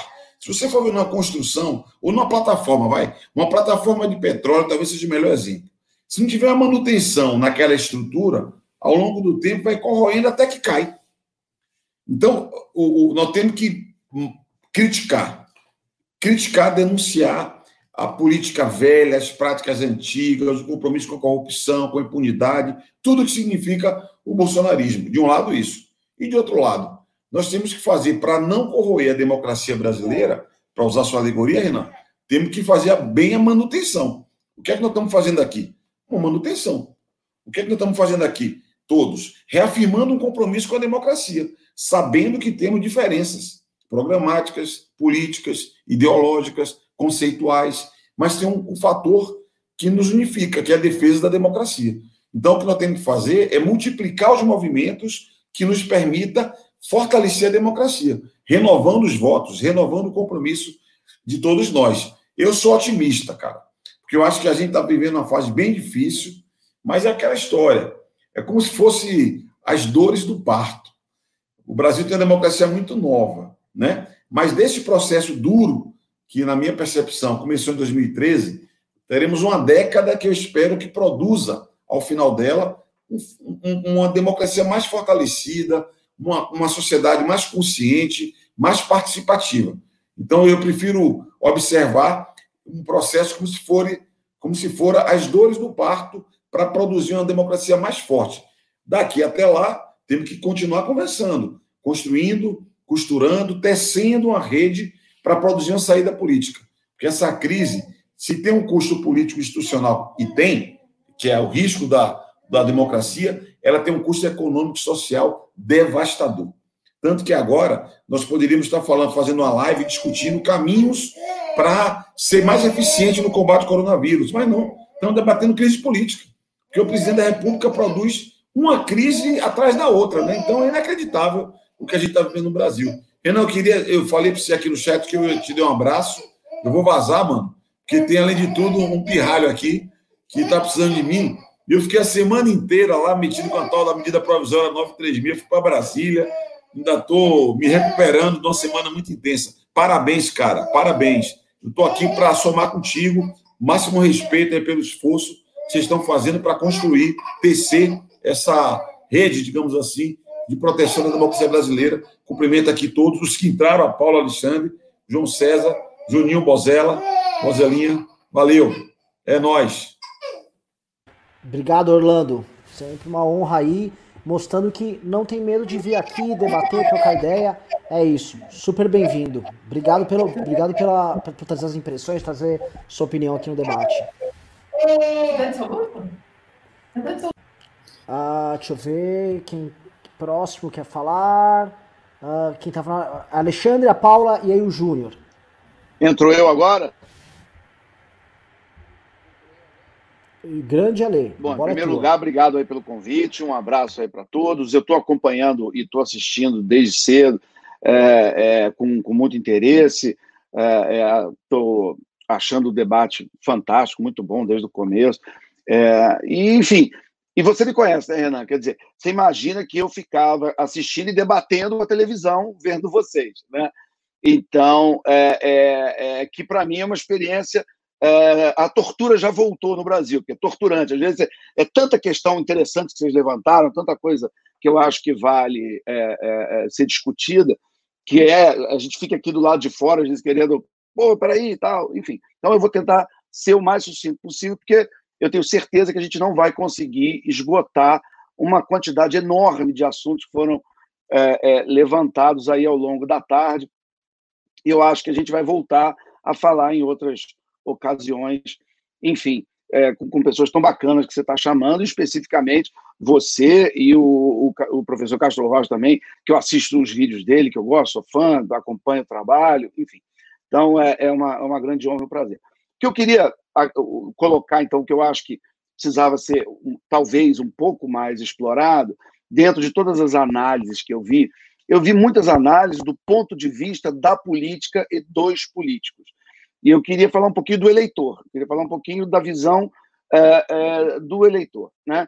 É, em primeiro lugar, e, e, a partir daí, porque eu acho que aí a gente vai chegar no tal do entendimento. Eu concordo, evidentemente, eu estou aqui por causa disso. Acho que tem que haver algum tipo de concertação, algum tipo de agenda comum de defesa da democracia, do Estado de Direito do país, enfim, senão a gente não vai a lugar nenhum e a gente não tá, não vai ter eleição em 22. Né? É, é, é, eu não sei qual vai ser o meu candidato em 22, mas eu acho que existe uma probabilidade razoável de não ser o candidato, por exemplo, do professor Castro Rocha ou do Orlando Silva. Acho provável. Mas eu quero estar aqui com eles, eu quero estar conversando, porque eu acho que nisso a gente, todos, né, é, é, analistas, acadêmicos, intelectuais e a classe política, eu acho que a gente tem uma falha que a gente precisa trabalhar, que é essa ideia que a gente pode ter esse espaço, vamos chamar de agonístico, de debate, de, de ideias uh, divergentes, mas isso não nos torna inimigos, né? isso não, não impede o diálogo, que é o que está acontecendo agora. Tá? E aí talvez isso possa ser um pouco polêmico, não sei, mas é, é, eu divirjo muito da ideia de que isso foi inventado pelo bolsonarismo. Eu acho que o bolsonarismo ele jogou álcool nessa fogueira, mas essa fogueira já existia. Né? A ideia de que o sistema está podre e que precisamos é, é, dar quase um reboot no país e que é, é uma cena clássica que é o final do Tropa de Elite 2, onde você tem uma imagem aérea passando por cima do Congresso Nacional e um voice-over, aquela coisa típica do Padilha, que é o voice-over do, é, é, do, do, Capitão Nascimento, que já era coronel ali naquela, naquela altura, que era o segundo filme, onde ele dizia que o problema era o sistema. Né? então, inclusive, o discurso bolsonarista de que ele é como se ele tivesse inventado essa história de ser anti-establishment, o, o, Renan sabe, eu combato essa ideia, não é de hoje. Eu fiz um, um, teste do sofá do MBL em 2017, e eu já falei, lá em 2017, é, é, quem quiser olhar, né, eu falava especificamente isso, sobre, por exemplo, essa ideia do anti-establishment, que é uma coisa relativamente antiga e que foi construída no Brasil por muita gente por, é, é, é que não era exclusividade uma ideia de, de direita, vamos dizer assim, a ideia de que a, vamos dizer, a pureza político-ideológica está nas franjas do debate, estão nos, nos puramente ideológicos, ou, para ser exagerado, nos jacobinos, vamos dizer assim, e que todo centro onde há a negociação, a articulação e o debate democrático é o centrão, é a fisiologia, é, é tudo de ruim e é o responsável por todos os problemas do país. Quando se enfia isso na cabeça da população durante décadas, é, é, se está construindo a ideia de que então alguém de fora, num cavalo, e hoje literalmente o nosso presidente foi à, manifestação é, é cavalgando, né? É, daria para a gente fazer três horas de análise da simbologia é, dele estar tá num cavalo, né? nessa manifestação de hoje. Mas essa ideia sebastianista, messiânica, de que, que é, é, a pureza é, é só com as pessoas que estão de fora, os ideólogos, as pessoas que não, vamos dizer, sujam a mão com a política real e que estão ali é, no dia a dia do Congresso, que estão debatendo é, é, em posições até diferentes, mas é, dentro do que a gente pode chamar do, do, do que vai da centro-direita à centro-esquerda. Eu acho que isso, todos nós, de diversos aspectos, temos uma parcela de culpa. E, e eu acho que um, precisamos todos fazer uma meia-culpa em relação a isso e voltar a valorizar a ideia do debate democrático entre os diferentes. Que a ideia básica da democracia qual que é? É uma pactuação de que é, é, vai ter uma eleição, uma eleição em, em 2022, espero, estamos aqui para isso, né, é, para tentar ajudar que haja uma eleição em 2022, e eu quero aqui, me, por exemplo, me comprometer publicamente que se o candidato do professor Castro Rocha ou do Orlando Silva ganhar, eu não vou querer um golpe de Estado. Eu vou me submeter ao resultado da urna. Eu vou me submeter à ideia de ser governado por um político que eu não votei nele, que eu não apoiei, que eu não fiz campanha, mas que se a, a, o meu candidato ou o grupo político que eu estiver apoiando não conseguir a maioria do eleitorado, eu que me esforce mais na próxima eleição. Mas é, existe um impacto sobre as regras do jogo é, que é maior do que o resultado da eleição, que é um problema que eu já vi muito em todos os lados. E é claro que em 2018 isso foi mais exacerbado. Por exemplo, com a ideia de que as urnas eletrônicas venezuelanas são viciadas. Então, a única maneira de provar a lisura da eleição seria a vitória do Bolsonaro. Um candidato vira é, é, é, é o esteio da democracia brasileira. Se o Bolsonaro ganhasse a eleição, é porque a urna não era viciada. E mesmo assim, ele continua dizendo que a urna é viciada, que ele ganhou no primeiro turno. Enfim, mas é, é, a própria ideia de que é, é, se ele, por exemplo, nas urnas perdesse a eleição, seria uma prova de que as urnas venezuelanas são viciadas, é uma ideia que eu acho que não foi suficientemente combatida por todos os atores políticos do país. Por quê? Porque você está botando em suspeição as, o jogo, você está botando em suspeição o sistema democrático do país. E aí, nessa hora, eu acho que todas as bandeiras amarelas, vermelhas, tem que subir, e todo mundo tem que se juntar e falar: não, não, peraí, peraí, olha só. Eu posso estar de um lado do debate, você pode estar do outro, é, é, mas ou a gente, ou todo mundo que está nesse jogo, por exemplo, confia no TSE, confia no sistema eleitoral e confia no resultado que vai sair da urna, ou então que, entendeu? É, é, é, como, como é que faz? Entendeu? Quer dizer, Então, eu, eu só acredito no campeonato brasileiro se o Flamengo for campeão, se o meu time for campeão. Entendeu? Mas, aliás, foi. Né? Ok. Mas, enfim, é, é, é, mas se o meu time não for campeão, então eu não acredito na regra do jogo. Né? É, é, então, assim, eu, eu acho que esse é um primeiro ponto. A gente tem que voltar a entender, porque eu acho que se ataca a, a, as instituições de uma maneira muito frontal o tempo inteiro. O tempo inteiro, quando o STF, por exemplo, dá uma decisão que algum grupo político não gosta, a primeira reação é atacar o STF como instituição. Quando o Congresso vota alguma coisa que o meu grupo político não apoia, qual é a reação automática? Atacar o Congresso. Então, se, é, é, nós estamos ajudando a esse discurso que depois vai aparecer alguém, algum oportunista, que vai encontrar um campo fértil pronto para dizer: realmente, vocês estão aí há 40, 50 anos dizendo que o sistema é podre, então eu estou chegando de fora do sistema para dar um, uma ordem nessa bagunça. E é, é, vamos lembrar, aliás, tem uma expressão que o, que o, o bolsonarismo adora usar, que é de que todo mundo hoje da direita, não importa que você está no debate público há 10 anos, há 20, está na política, todo mundo hoje surfou na onda do Bolsonaro. Né? Nós do nosso lado, da direita. Né? Se você tem seguidores, se você tem voz é, e você é liberal conservador, você surfou na onda dele. Mas, na verdade, ele surfou em algumas ondas. Né? E uma onda importante que ele surfou, algumas aqui já foram, já foram faladas, antipetismo, lavajatismo, podemos falar de tudo isso. Mas uma onda também muito importante que ele surfou e que é importante ser falada é a credibilidade das Forças Armadas como instituição. Todo ano, nas pesquisas de opinião, quando são feitas, quando se pergunta para os brasileiros é, é, qual é a sua confiança no Congresso, na igreja, não sei, em todas as, vamos dizer, instituições da sociedade brasileira, consistentemente toda pesquisa, todo ano, o que dá em primeiro lugar Forças Armadas. Todo ano. Então, o brasileiro, o eleitor brasileiro, o cidadão brasileiro, ele associa é, é, é um conjunto é, de atributos positivos e, e um conjunto de afetos às Forças Armadas brasileiras.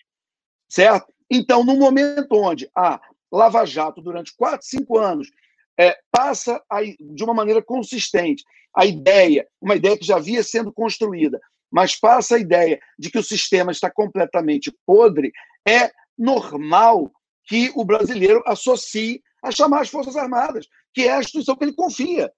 Que ele fala: olha, já que está tudo uma bagunça, eu vou chamar quem? Eu vou chamar as Forças Armadas.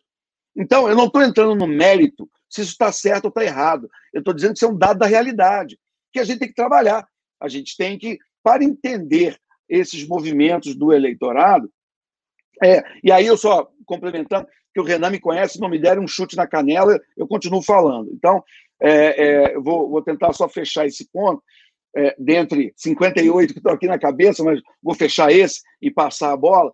É, a gente teve, durante é, várias eleições, eu diria até, é, o, o, Renan, você falou mais cedo, você sabe que eu falo isso sempre, sempre quando eu escuto essa história de que o anti-establishment é novidade, eu falei assim, desde, a, desde quando, por exemplo, o Jânio Quadros era establishment, entendeu? Então, assim, você tem uma história no Brasil sendo construída há muitas décadas e as eleições que eu votei, eu tenho 50 anos de idade. Então, a minha primeira eleição foi a de 89. Quem é que chegou ao segundo turno? O Lula que hoje é um ex-presidente, mas o Lula de 89 era um sindicalista de um partido pequeno que na primeira não tinha sequer assinado a, a Constituição. Depois assinou e tal, enfim, mas que era, vamos dizer, um, um partido visto como muito radical e na franja do debate. Né? Tinha uma prefeitura aqui ali, era uma coisa, enfim. Mas é, é, é, a gente é, tem que lembrar é, é, que o Lula de 89 e o PT de 89 eram como se fosse hoje quase o PCO, o PSTU. Era assim, fora do, vamos dizer, desse mainstream é, é, político. E contra ele, o Fernando Collor de Mello também, que tinha um discurso muito anti-establishment, anti-establishment, de caçador de Marajá. Ele era o governador de Alagoas, um, um, um estado pequeno. É, é, é, tanto que eu posso dar esse testemunho. Eu estudei na PUC aqui do Rio de Janeiro e eu era estudante nessa época, tinha 18, 19 anos nessa eleição. E o Fernando Collor foi na minha faculdade, foi lá na PUC para dar uma palestra, para falar ele tinha sido capa da Veja, o caçador de Marajás, ganhou uma notoriedade nacional e foi lá, na, foi lá PUC dar uma palestra, eu fui assistir, eu estava lá. E aí ele falou, socando a mesa, tipo essa, essa verve que hoje você vê, por exemplo, no Ciro Gomes, era mais ou menos ali o que você via no Fernando Collor, né, de socar a mesa e os ratos de Brasília e tal, enfim, é um discurso muito virulento, né, é, é, é o que ele falava do Sarney, assim, com os piores termos, que era, era o presidente da época, era o Sarney. Uh, e aí, quando ele terminou e abriu para perguntas, a primeira pergunta foi de um estudante que queria saber se ele, que era uma novidade na política, se ele, né, aquele cara jovem, com aquela proposta nova e caçador de marajás e tal, se ele aceitaria a ideia, que em momento nenhum da intervenção dele ele tinha dito que ele era candidato a presidente. É, o, o, então, essa pergunta foi se ele aceitaria ser vice na chapa de alguém na eleição do ano seguinte. E ele falou com muita convicção, com veemência, aquele jeito que o Collor fala. Ele falou assim: não, eu sou candidato a presidente. E ele tirou uma gargalhada geral é, é, do, do, da plateia. Eu ri e todo mundo estava do meu lado, caiu na gargalhada, como se fosse a coisa mais absurda e estapafúrdia imaginar que aquele governador de Alagoas teria alguma chance de ser é, é, presidente da República, e foi, né, numa eleição com dois candidatos, repito, na minha visão, completamente fora do sistema, comparando com os outros. Ulisses Guimarães, Aureliano Chaves, Leonel Brizola, Paulo Maluf, é, enfim, vocês lembram aquele time todo que disputou aquela eleição de 89. Depois tivemos duas eleições atípicas do Plano Real, onde o, o, o Fernando Henrique é, é, ganhou, mas quem ganhou, nós sabemos, foi o Plano Real, né? a população estava apoiando o Plano Real, e a partir daí vem uh, uh, o Lula, as quatro eleições do Lula, e do lulismo, né? Uh, na minha visão, também desse discurso contra elites, toda vez que tinha algum problema, ele ia fazer um comício, falava das elites e tal, enfim. É, é, ele, ele, bate, ele continuou sempre batendo, ele, ele falava mal da Globo, que é, uma, é, um, é um. Tem algumas frases é, que são chave no Brasil, na política, para você dizer que você é antissistema. Uma clássica é você falar mal da Globo. Né? Por exemplo, você é contra a Globo e que a Globo te persegue e que a Globo te ataca. Isso é um sinal que você dá para o eleitor que você não é Aí, se você fala mal da Globo, fala mal dos bancos e da elite, pronto, você é, está carimbado e pode carregar o rótulo de anti-establishment. Só que, na minha visão, e as pesquisas dizem isso, e eu estou, juro por Deus, fechando o argumento, é, é, ele, junto com o pacote anti-establishment, ele trazia algumas outras pautas que não eram tão populares para o brasileiro. Né? É, algumas questões aqui foram faladas muito rapidamente, mas questões de religião, ou de aborto, ou de, enfim, é, é maioridade penal, algumas coisas que é, é as, as, as opiniões normais, médias, defendidas pelos partidos de esquerda, não batem muito com o que as pesquisas de opinião dão do, da, da, ideia do eleitor médio brasileiro em relação a drogas, etc. E tal. Também não estou entrando no mérito quem está certo está errado. É só um dado da realidade. O que, que acontece? Quando vem a Lava Jato, aparece um outro candidato que fala mal da Globo, que diz que é antissistema, que é não sei o quê, mas ele traz o que eu chamo da trinca integralista, Deus, Pátria e Família. Né? Ele traz, um, junto com o discurso antissistema, ele traz um discurso moral que bate mais, ressoa mais com uh, uma parte da população brasileira.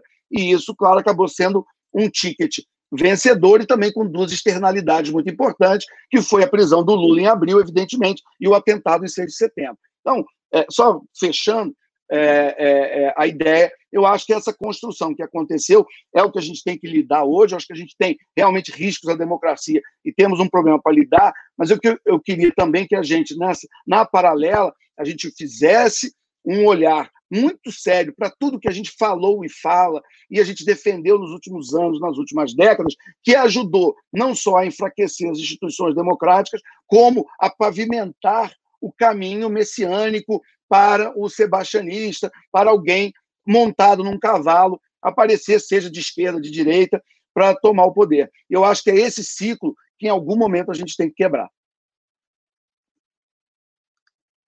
Excelente, Ale. Passo a bola para Paula e depois para o Júnior. Boa noite.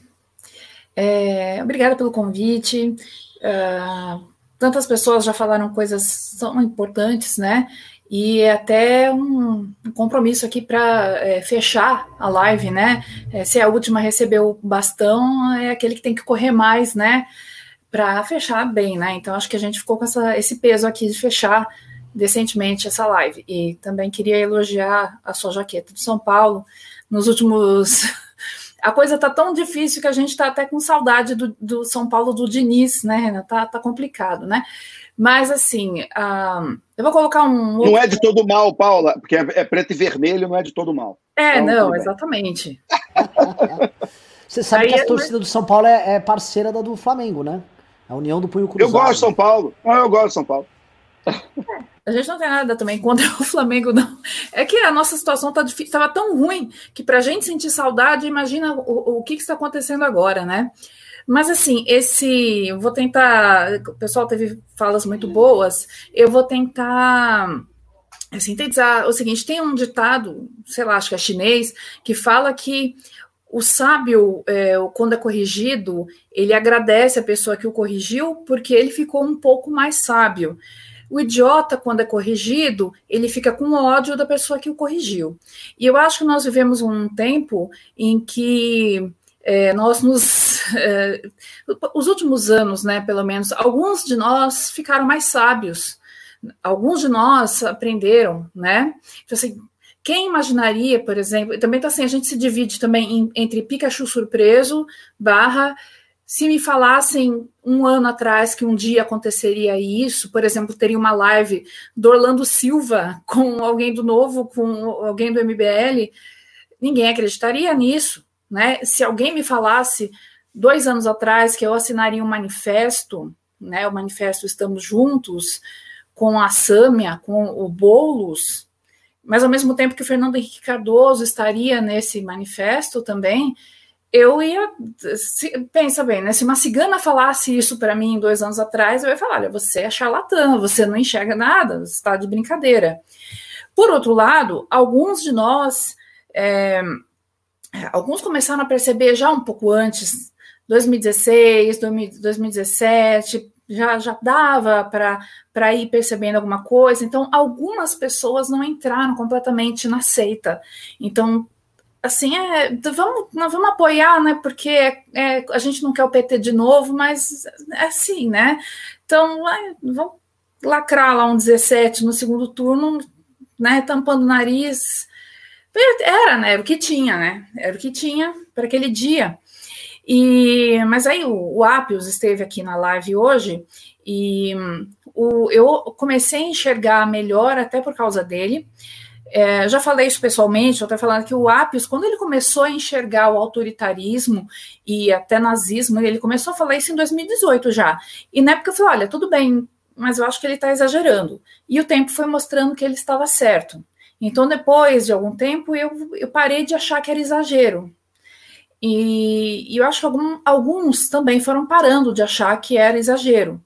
Então, tem um pessoal que bate na tecla, por exemplo, o, o Luciano Ayan, que fala que é uma seita, né, a, a, ideia de que seja uma seita, essa base de eleitorado, né, o eleitorado fixo, né, do, do Bolsonaro, tem um comportamento sectário, sim, e é o pessoal que ainda não, não quer dar o braço a torcer. Existe ainda, assim, uma questão de um orgulho, até porque eles apostaram muito alto, eles mais que dobraram, eles triplicaram a aposta, eles largaram amizades, eles enxovalharam, eles lincharam amigos, amigos que ajudaram a vida inteira.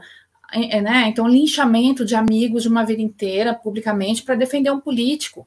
Quem de nós não perdeu um amigo alguém que estava junto sempre, gente que estava, não só porque foi em todas as manifestações, mas houve aí uma mudança nas relações sociais já antes aí desse isolamento, houve essa mudança.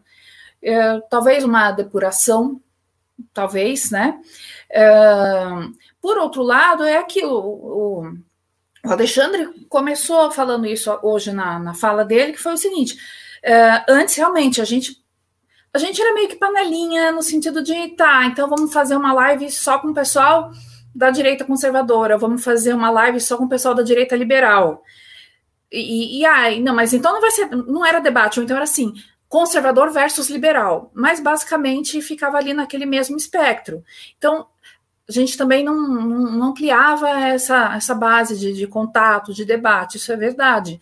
Então, eu estou procurando ver uma coisa positiva dentro dessa coisa terrivelmente negativa que nós estamos passando, é, no sentido de, olha, nós crescemos emocionalmente, nós adquirimos uma maturidade.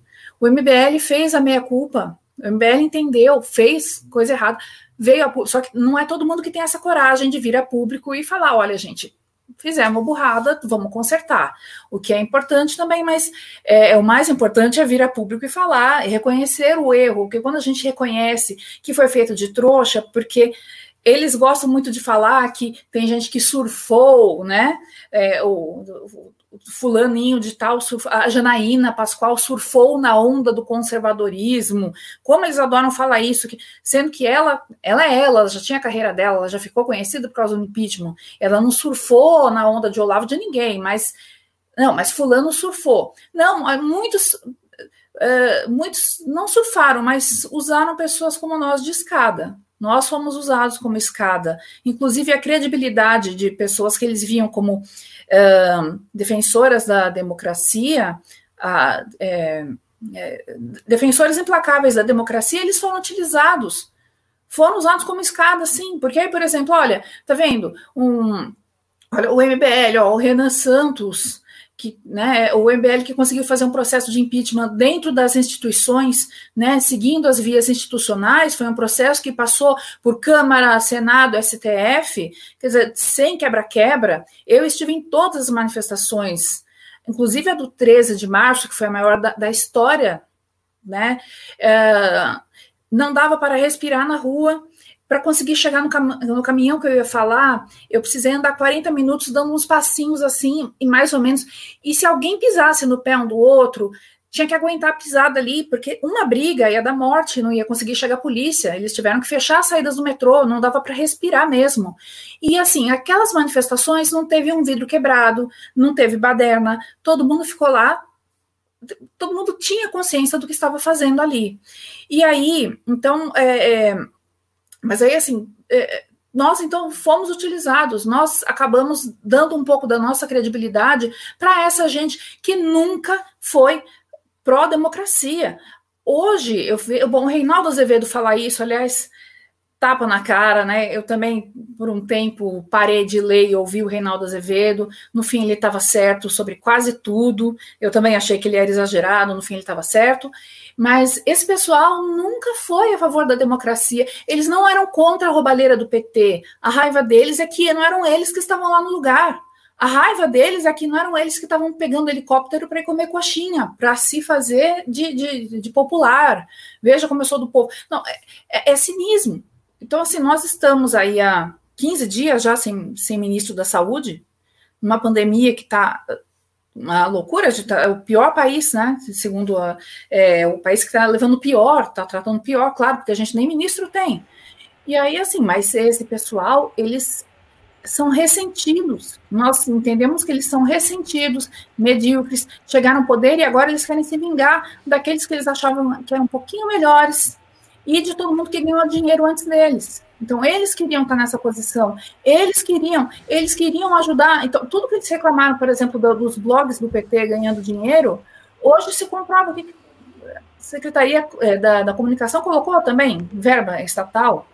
Os caras cortam verba de uma Globo, e aí, por mais que nisso eles são iguaizinhos, né? É, Globo lixo, a Globo não presta, mas A Globo é a maior emissora do país, é a maior da, da, América Latina.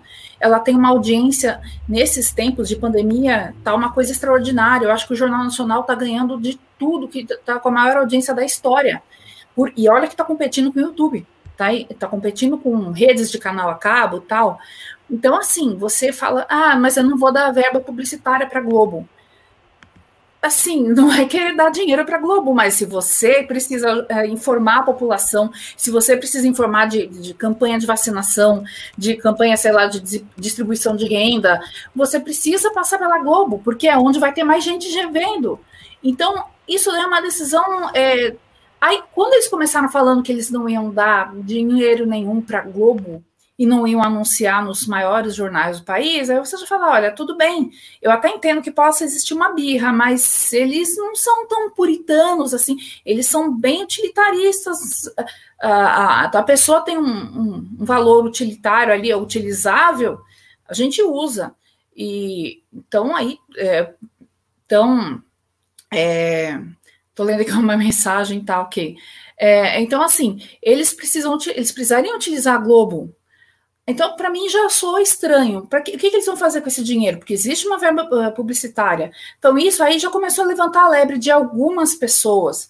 Fora que aquele comportamento deles, até no dia da posse, né? O dia da posse foi aquela coisa ridícula levar o, um homem barbado no carro atrás, sabe? Se tivesse levado a filhinha dele, né? A Laurinha, até entenderia, é a pequena, né? É a criança. Agora levar um vereador no, no, carro lá no dia da posse, coisa foi ridícula.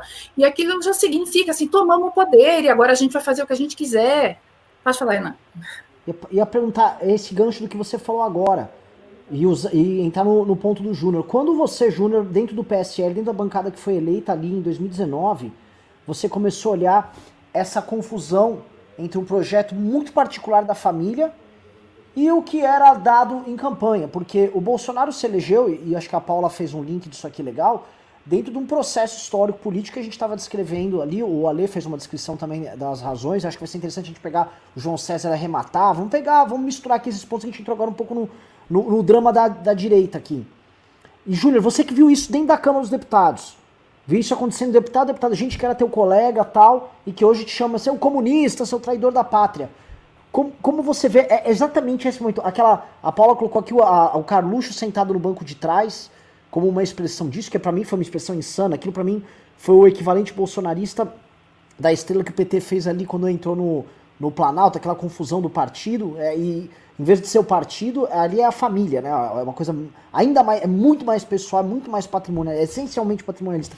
Quando você começou a ver isso acontecendo lá e, a, e quando, como isso começou é, é, a ecoar na bancada, eu já conversei, por exemplo, com o Julian, né, o Julian é, da Paraíba, participou da construção do próprio bolsonarismo. Como você vê esse. Como foi o processo?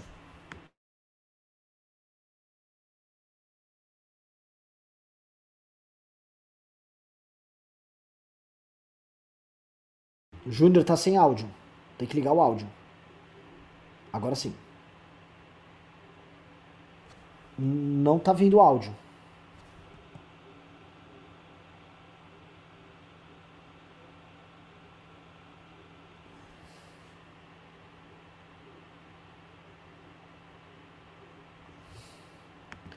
O, o, o, o Vitor falou pra você entrar e sair de novo na live que, que aí eventualmente você reconfigura o, o áudio.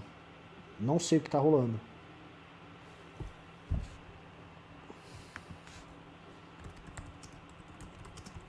Eita, não estamos ouvindo por enquanto problemas técnicos com o Júnior. É... Vitor, consegue ver aqui do Júnior? Consegue colocar ele fora do ar para arrumar o áudio dele e colocar de volta? Que essa pergunta é bem importante. Que é uma forma da gente até arrematar ali dentro, tendo a visão do parlamento ali.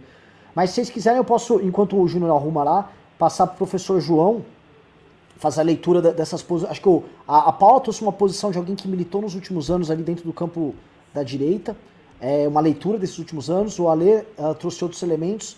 Como você amarra esses pontos aí? Que pontos você concorda, discorda? Como construir também uma, uma resposta a isso que o, o Ale colocou, aquela, aquele dilema que foi dado pelo bolsonarismo. Eu lembro que no final, realmente no final da eleição ele falou: Eu não aceito outro resultado senão minha vitória. Tá? Porque se ele perde, a urna tá fraudada. Se ele ganha, a urna também tá fraudada, porque ele fala que ele teve, na verdade, 70% dos votos. Né? Co co como, como enfrentar isso aí? Olha, então, uh, deixa eu mencionar dois ou três pontos brevemente para dialogar com o Alexandre Borges e com a Paula Rosisca. Eu acho que é um ponto que o Alexandre mencionou que tem que ser destacado mesmo. É que eu acho que nós temos que acabar com esta ideia de que a polarização em si é algo negativo. Na verdade, sem polarização não há pensamento. Sem polarização, nós nem saímos de casa. Quer dizer, nós sempre tomamos decisões. Se nós decidimos tratar do tema A, nós deixamos de tratar o tema B. E se nós decidimos eh, visitar a pessoa X, deixamos de visitar a pessoa Y. Ô, Renan, volta para o Júnior, eu, eu, concluo no final, então. Que ele não falou ainda. Vê se ele está com som agora. Não, perfeito. Júnior. Júnior, olá.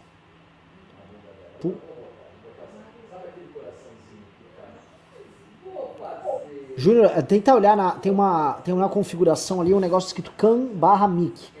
Tenta ver, eventualmente você está usando a configuração de um outro. De, de, um, do seu microfone, ele, seu fone de ouvido ele tem microfone. Às vezes é ali que está desligado, é, é uma bobeirinha ali. Ou então é o gabinete do ódio. Como ele é do PSL, que não apoia o Bolsonaro, ele não vai falar. Carlos sabotou ali.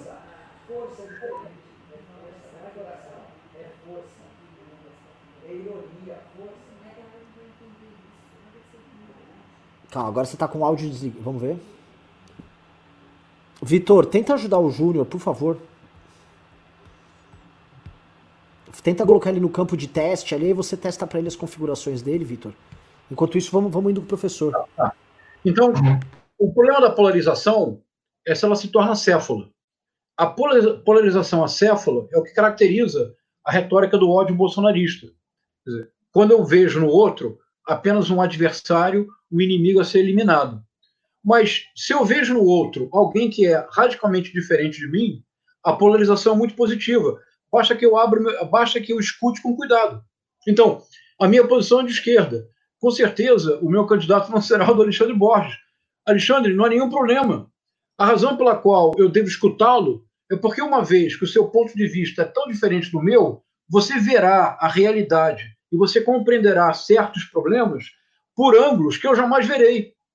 Eu sou capaz de vê-lo através dos seus olhos pela nossa diferença. Então, o grande problema do bolsonarismo é que o bolsonarismo tem uma contradição de origem que não se resolve. E, Paula, essa é uma contradição. Professor, você... só, você me, claro. me daria um, claro. adendo rápido? Só uma coisinha que é, é. o seguinte: o meu ponto também é que, é, é, por exemplo, você tem lá na, na Inglaterra você tem os conservadores e os trabalhistas, por exemplo. Então, eu provavelmente, se fosse eleitor na Inglaterra, estaria votando com os conservadores. Né? Mas uh, uh, um, um, governo do Tony Blair ou do Gordon Brown não seria o fim do mundo para mim. Eu continuaria acordando de manhã, deixando meu filho na escola, indo trabalhar. Eu podia, eu podia estar na oposição, eu podia estar preferindo o David Cameron ou o Boris Johnson, mas é, eu continuo, a minha, eu não, não, eu não acreditaria que a vitória do Tony Blair seria uma, uma ruptura que destruiria a minha relação com a democracia britânica. Entendeu? É, é, é, nesse ponto que eu acho que um dia a gente deveria chegar. Enfim, não, desculpa não, aí. Nós estamos aqui para dialogar justamente da, da teoria prática. É justamente isso, Alexandre. Esta polarização que nos separa é uma polarização enriquecedora. E o pensamento vive de polarizações enriquecedoras. A polarização que eu acho que a Paula não esperava, se eu compreendi corretamente, Paula, o que você nos descreveu, o que você não esperava era uma polarização acéfala. Isto é, se você não está comigo 100%, de imediato você se torna minha inimiga. E por ser inimiga, você vai ser espiada em praça pública, que é a ágora digital das redes sociais. Não é isso, Paulo? Exatamente isso.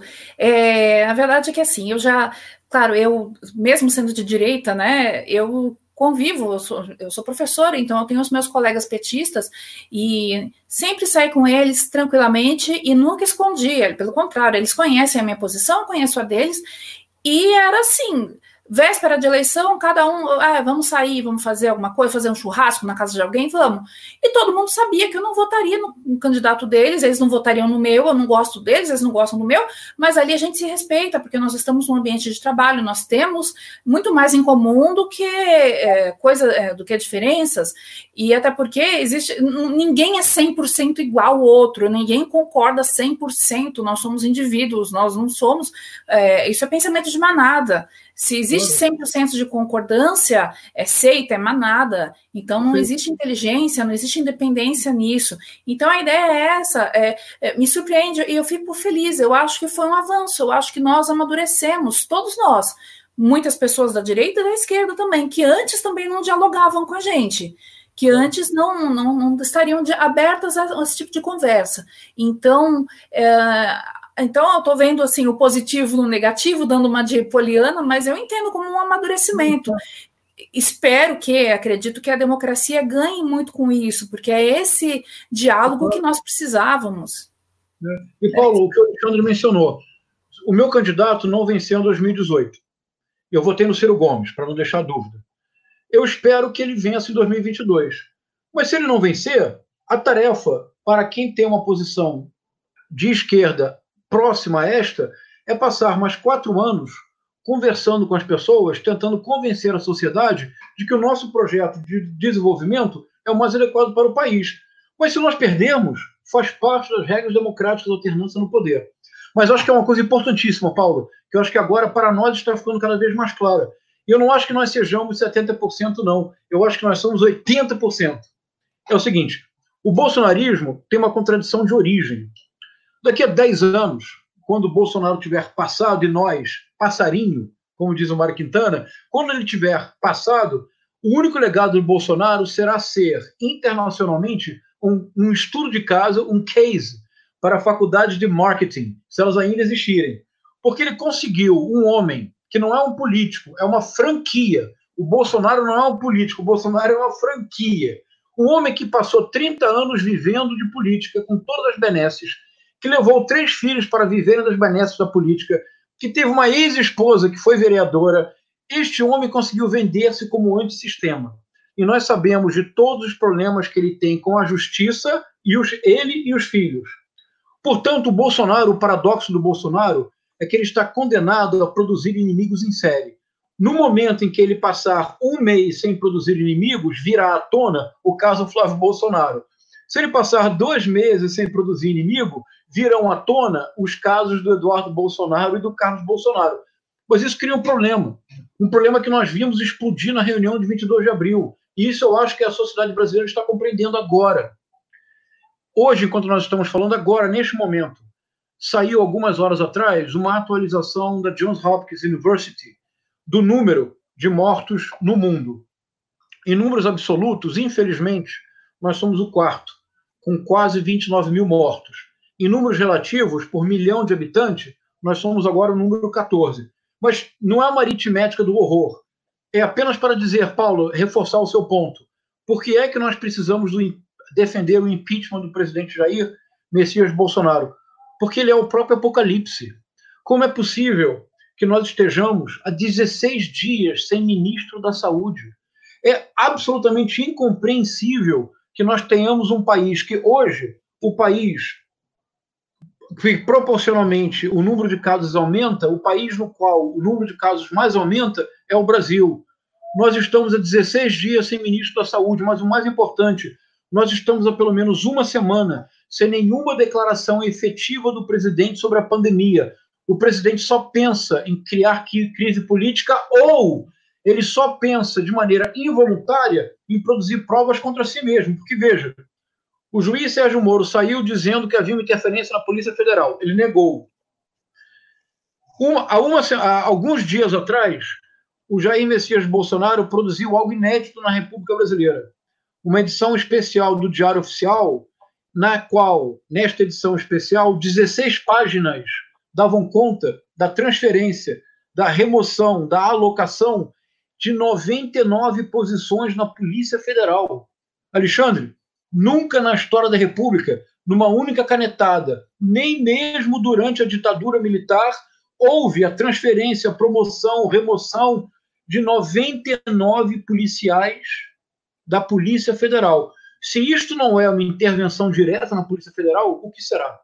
Então, nesse sentido, para concluir. Posso pegar um. É, que eu queria pegar um gancho depois aí. Então, só para concluir, eu quero propor que o bolsonarismo produziu algo de muito ruim na cultura brasileira, que a Paula mencionou, acho que muito bem, Paula, a retórica do ódio. Famílias se, famílias se separaram, longas amizades se dissolveram. A única, o combustível do bolsonarismo como movimento político, isso nunca tinha acontecido no Brasil, é o ódio, é a violência. E a retórica do ódio é uma técnica de tornar o outro um nada para que a sua eliminação seja possível.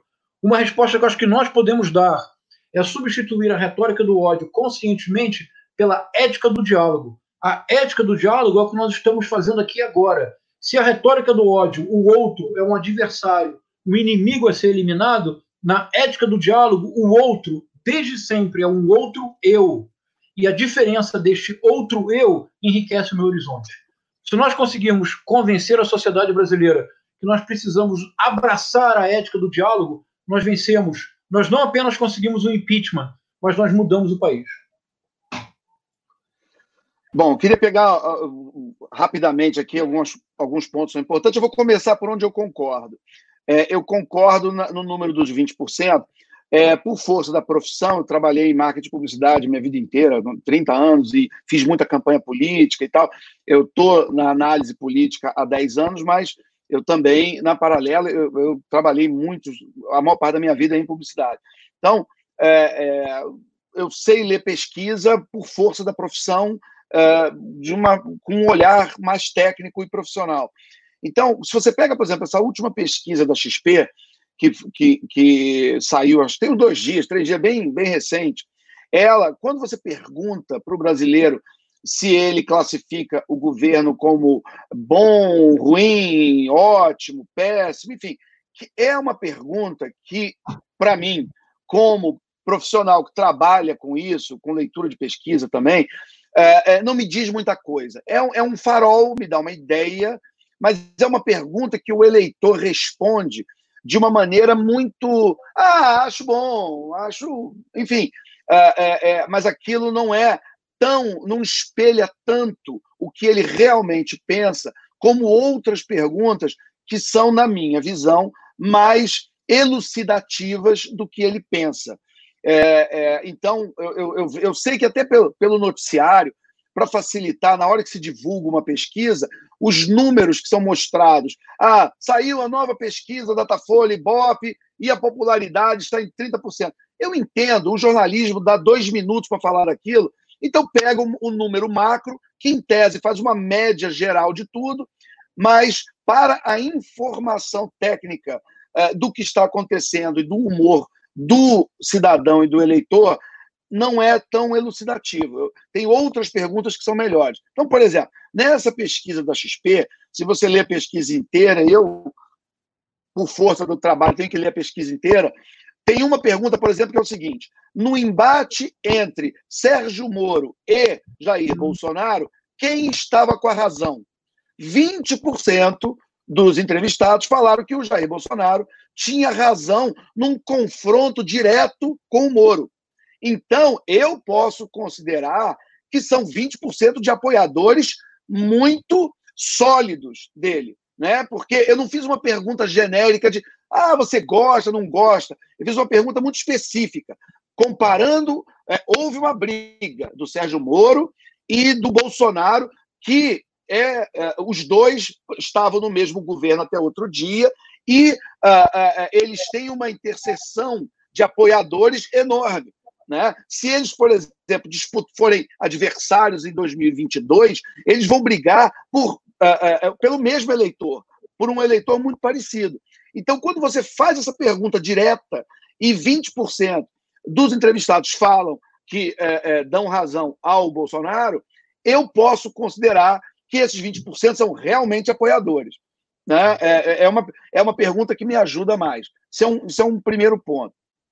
Um outro ponto é em relação a se o Bolsonaro é um fenômeno, é, é, é vamos dizer, extemporâneo, que é uma coisa que eu resisto entendeu?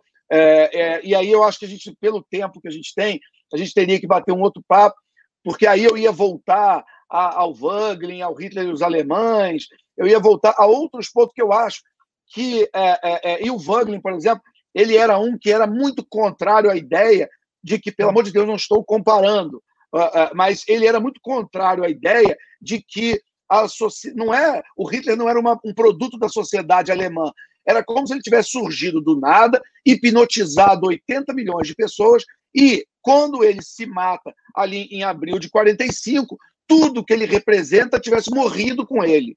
Isso é falso, não é isso. É, é, é, as ideias que levaram ele ao poder, evidentemente, precedem ele, precedem o fenômeno, e ele não teve uma derrota política, ele teve uma derrota militar. Né? Então, eu também não, não tenho como acreditar que todos os seus apoiadores políticos ideológicos tenham desistido dele quando ele se mata em abril de 45.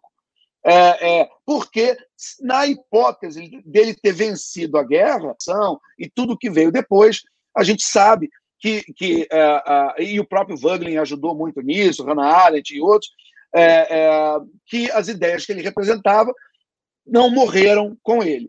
Então, eu também eu tendo a resistir à ideia de que o governo atual é algo absolutamente extemporâneo, é, é, que não reflete alguma coisa do Brasil e do brasileiro, do cidadão, e numa eventualidade de um impeachment, que essas ideias vão todas embora junto com ele. Eu também acho que não vão. Então, eu acho que nós temos que ter uma discussão, claro, é, sobre é, é, o momento do país, se vai para impeachment, se não vai, qual é essa discussão. Tudo isso é importante. Essa, essa parte mais tática, política, eleitoral, personalista na figura dele. É, mas eu acho que tem uma outra discussão, que é uma reflexão, que eu, te, eu falei rapidamente na minha é, é, é participação inicial, sobre do que eu considero que existe um caldo cultural no Brasil, que explica, eu acho que explica relativamente bem por que, que um candidato como ele foi votado e por que essas ideias e esse humor do eleitor não vai necessariamente embora junto com ele e que existe também um debate político, ideológico e cultural que tem que ser feito depois dele, mesmo é, é após uma derrota ou um impeachment ou uma derrota dele em 22. Então, eu também acho que esse é um ponto, e mesmo esse ponto que o, o, o professor Castro está falando em relação ao ódio, eu acho que se eu puxar esse fio também vai mais três horas, mas eu acho que também há uma nuance aí nessa discussão do que, que faz as pessoas reagirem daquele jeito. É, é, e eu acho que tem dois, duas coisas a se falar aí. Primeiro, é, existe uma parcela do eleitorado que abraça essas ideias, que ah, nos anos 30 eram integralistas, é, é, que apoiavam Plínio Salgado, Gustavo Barroso, enfim, aquelas, aquelas ideias daquela época, são pessoas que nos anos 90 apoiaram o Enéas, é, é, são pessoas que hoje estão apoiando o Bolsonaro. Essas pessoas existem. Existe 5, 10, 15% do eleitorado, nós podemos discutir, mas existe uma parte do eleitorado que acredita no que eu também, você vai me perdoar, é, resisto a chamar de extrema-direita, talvez, ok, pelo meu viés, por ser de direita, mas eu acho que esse nacionalismo, ou esse nacional populismo, que é o nome que o Steve Bannon dá, é, é, é uma terceira coisa, que tenta pegar elementos é, é, é, do que eu entendo por direita e, do, e, alguns elementos do que eu entendo por esquerda, por exemplo, o intervencionismo uh, estatal, esse pacotão que os militares querem fazer do pró-Brasil é, para a recuperação da economia, que lembra muito o milagre econômico de 68 a 73, essa ideia do Estado indutor é, é, da economia. Isso não é novo, isso vem, vem do Vargas, tem tempo e vai continuar. E tem uma parcela da classe política brasileira, da intelectualidade brasileira e dos eleitores que acreditam nisso. Então, é, é, é, ele também representa um pouco esse, essa parte do eleitor. Mas, só para concluir, tem uma, um, um, último ponto importante, é que o eleitor não basta, esse eu acho que é um, um ponto importante para reflexão, não basta o eleitor perder o encanto pelo político, ele precisa ver uma alternativa. Enquanto a alternativa não está clara, eu comparo isso, por exemplo, a um, a um mau casamento. O sujeito está meio mal casado ali, você pergunta como é que está o casamento? É, tal. Mas se ele não vislumbra que ele quer separar, ou que ele quer ir para uma outra relação, ou, ou ela, ele vai meio que ficando, entendeu?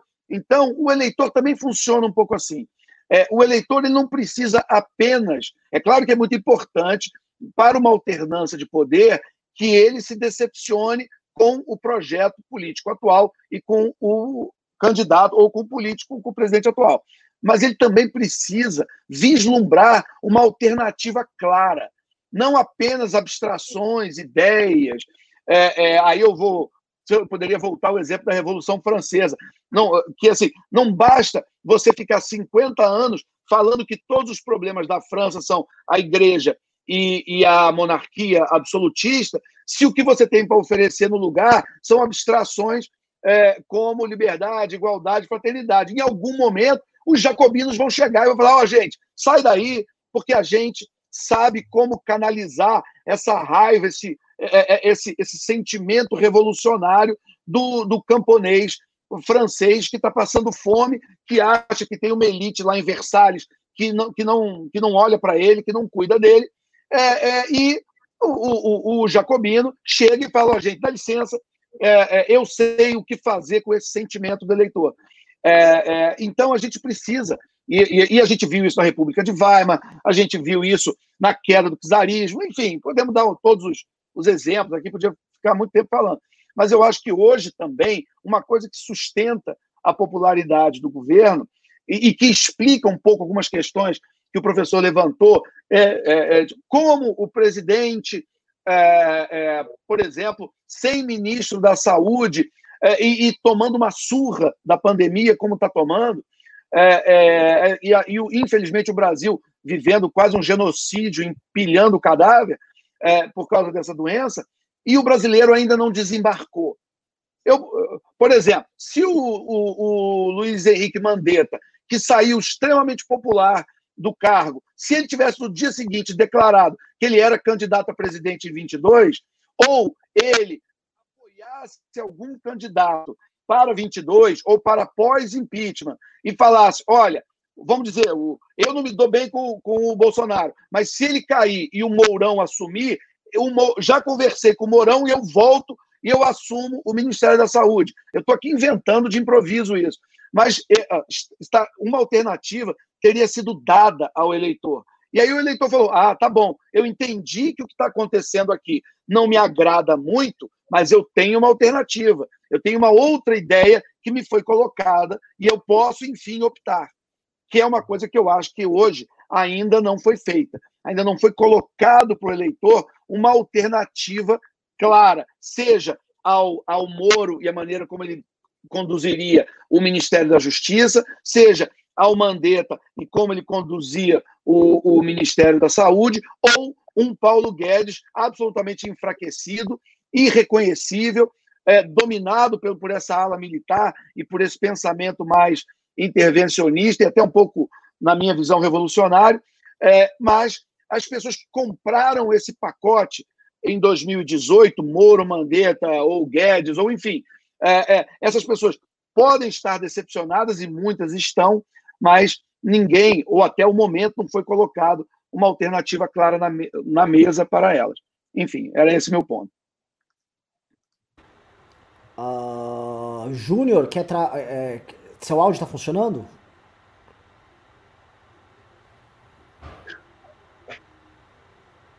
Nosso microfone está sabotando o Júnior, gente. Júnior, veja por acaso, se no seu computador, se você por acaso involuntariamente não tirou o volume, ou seja, vai lá, vai lá naquele ícone e aumenta o som. Ô, Vitor, será que não é com a gente?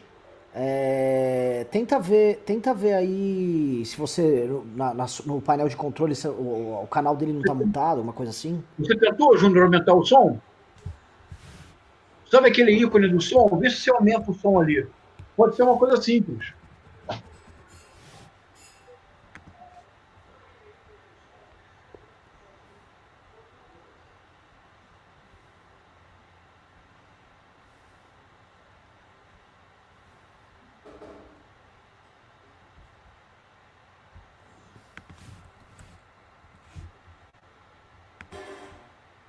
Vitor, tenta dar um, tenta dar um, dar um, dar um help nele aí. Pô, claramente, o, o claramente o, a Carla Zambelli deve ter sabotado aí os equipamentos do, do Bozella pra ele não poder falar.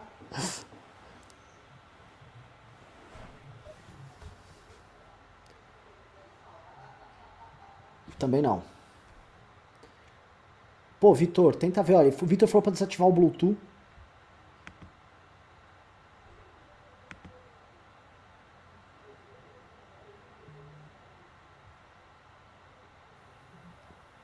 Também não. Eu acho que isso quer dizer que a situação contemporânea é tão complexa que não tem como ter um fecho. É isso. É. é, olha, é, Vitor, a, a, gente, a gente uh, tá batendo aqui, no, a gente até passou do horário que terminava as, em tese 18 horas. É, eu vou pedir a seguinte, maravilhosa live. Professor, gostou dessa, dessa maratona? Olha, foi, eu me senti aqui quase que no, eu vou merecer as horas extra, hein?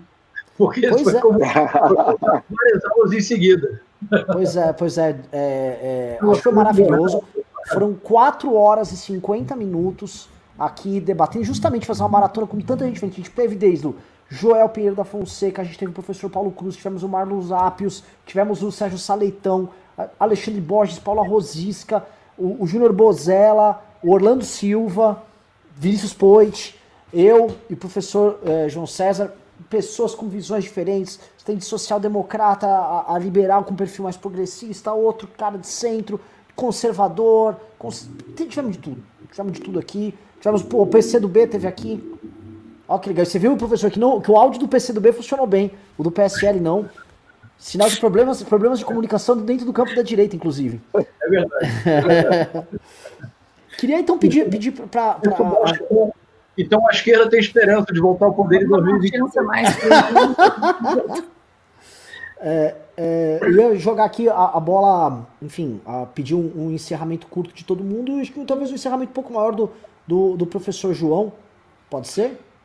Que aí ele começou e faz o encerramento aqui. Da minha parte, assim, eu só quero agradecer a, a, primeiro a paciência do professor João ter ficado todo esse tempo. A ideia justamente é ser uma maratona, é ficar trazendo gente circular, a gente ficou basicamente com gente circulando, vai estar vai dar uma audiência excelente. É, e, e, começar pela Paula. Paula, é, enfim, obrigado por ter participado da live. Trouxe, trouxe uma, uma, uma, posição muito pessoal que eu acho muito interessante trazer. O aspecto humano da coisa, o lance de você ter sido alvo de tantos ataques durante todo esse tempo, de amizades perdidas e tal. Queria que você fizesse seu encerramento. Te agradeço demais a sua participação. Eu, eu que agradeço também pelo convite, pela oportunidade, e é, precisava trazer mesmo o lado pessoal. É, como professora, né, eu tenho todo ano 150, 200 alunos, e eu trabalho ali com coletivo, mas eu sei que é, cada um tem sua própria história, e são essas histórias individuais que formam aí uh, a história da turma. E então, lógico, eu vejo o lado de todos, né? Eu procuro ter, ficar no lado de, de, todo mundo que perdeu o amigo, todo mundo que foi atacado, todo mundo que se sentiu usado e todo mundo que está surpreso, que está disposto é, deixar um pouco da vaidade de lado e, e consertar, né? Porque também não adianta ficar falando eu avisei. Uh, tá, teve gente que avisou, mas e daí? Tá fazendo o que agora? Então, eu sou a favor do impeachment do Bolsonaro, uh, poderia dizer desde de, de, agosto, pelo menos, de 2019, desde que uh, entendi que já havia ali crimes o suficiente, o motivo suficiente, e um, alguns me achavam um pouco precipitada e calma, e o preço que nós vamos pagar por uma ruptura institucional de novo.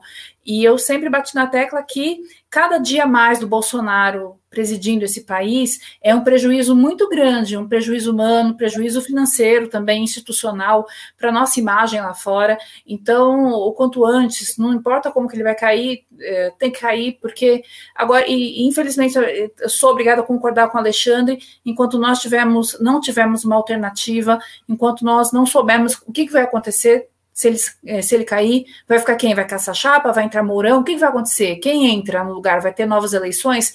Enquanto, também ninguém vai se mobilizar, ou serão poucos que irão se mobilizar, enquanto não dá para enxergar qual é o próximo passo. Nós estamos indo no escuro, então nós não sabemos o que vai acontecer. E fica difícil. Primeiro, por motivos de pandemia, não dá para as pessoas irem para as ruas, fica difícil. E segundo, porque é incerto. Então, por pior que seja a situação como está agora, é, sempre há o risco de piorar. Eu sou otimista, eu acredito que melhore, mas todo mundo vai ficar bastante desconfiado. Então, acho que é isso: viabilizar, mostrar um caminho, mostrar que é possível e mostrar que por este caminho só tende a piorar e o prejuízo é incalculável em todos os aspectos. Agradeço ao professor João César, meu amigo Alexandre e o Renan, meu colega de time, meu colega de rua, né? E, e saudade, né? Nossa, Renan, a gente estava na última manifestação de dezembro, né? Parece que faz uma vida, parece que faz tanto hum. tempo, tanta coisa aconteceu. Dezembro do ano passado, e, nossa, parece que foi em outra, outra existência. Então, é isso, queria me despedir e, e mandar um abraço também para todos que participaram, com quem eu ainda não pude falar hoje. É isso aí. Obrigado, Paula. Ale? Eu faço meu fechamento rápido. É, também agradecer a oportunidade, acho que foi ótimo. É, é, a primeira vez, além de estar com amigos queridos, vocês, tive a oportunidade também de conversar pela primeira vez com o professor Castro Rocha, que eu acompanho muito há muito tempo. É, é já vi. É, eu não consigo nem contar a quantidade de horas de vídeos seus que eu já vi, daqueles da E Realizações, de lançamentos de livros, enfim, porque eu compro tudo da Edson, amigo do Edson, leio tudo e tal. Estou lendo toda a coleção do Merchiori, então é, é, é, eu acabo é, é, de longe vendo e acompanhando muito do trabalho, enfim. Então, é, foi, foi um grande prazer, uma grande honra. A, a, a, última mensagem que eu queria deixar só é o seguinte: eu tenho feito e fiz ao longo dos anos que eu participo da política, uh, muitas entrevistas. Eu tive programa de entrevista, eu fiz um evento no Rio de Janeiro semanal em 2014, 2015, era toda segunda-feira no Fashion Mall. Eu levei mais de foram mais de 50 noites daquele auditório lotado. É, é, e, e, eu tinha, uh, e posso dizer, depois de tantas, sei lá, centenas de eventos, é, uma coisa que sempre me incomodou era o seguinte: você leva um palestrante, você leva alguém para falar. É, por exemplo, levei o professor Castro Rocha para falar. Aí ele vai e fala, tal, fez a, falou lá 40 minutos, eu abro para pergunta. Todos vocês já passaram por isso. Quando você abre para pergunta, todo, uma, uma, uma parte é, bastante razoável das, das pessoas que estão ali ouvindo, elas levantam e elas dão um discurso. Na verdade, ela não estava interessada tanto na palestra do professor Castro, mas ela acha que ela é um gênio incompreendido que está em casa, que ninguém está ouvindo. Então, ela quer aproveitar uma oportunidade. Tem 40, 50, 100 pessoas juntas para ela levantar e fazer um mini comício. Por isso é, que eu brinco, que eu, que eu falo que, é, é, e se vocês algum dia tiverem num evento que eu, que eu tiver é, é, ali coordenando, eu sempre sou bem chato com esse negócio. Eu sempre falo, gente, olha só, isso aqui não é show de calouros, não, tá? Isso aqui não é American Idol. Então, assim, é, se eu te der um microfone, para você fazer uma pergunta, tá? Eu, eu, tento não me irritar, mas às vezes até nem dá. Lembro uma vez um cara pegou um celular e começou a ler, eu quase tirei o celular da mão do sujeito. Mas, enfim, o que eu acho que é um exercício que todos nós temos que fazer, e era essa a mensagem que eu queria deixar. Eu acho que nós temos uma tendência a ter muitas respostas. Eu acho que está na hora da gente começar a ter mais perguntas, entendeu? A gente começar, principalmente.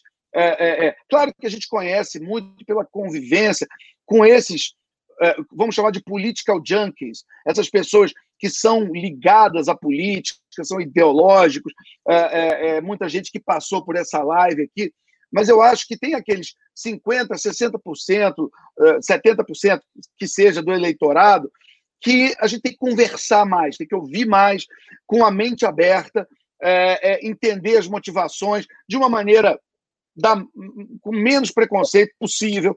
É, é, por mais que você escute uma coisa totalmente diferente do que você acredita, tentar entender da onde vem aquele pensamento, porque no final aquela pessoa tem um voto igual a você. ela, é, é, é, o voto dela vale tanto quanto o seu. Então, se você quer realmente influenciar para melhor o Brasil e o processo político é, é, e ajudar o Brasil a ter um debate mais civilizado, mais democrático, republicano, que leve o Brasil para, usando o gancho do, do MBL, para um Brasil mais livre, um Brasil mais próspero, um Brasil que a gente tenha mais, é, pra, mais justo e que a gente tenha mais prazer em viver, eu acho que tem um compromisso diário, de vida inteira, é, da gente estar tá sempre conversando e ouvindo de uma maneira muito aberta as pessoas, porque é, é, é, os fenômenos políticos nascem delas.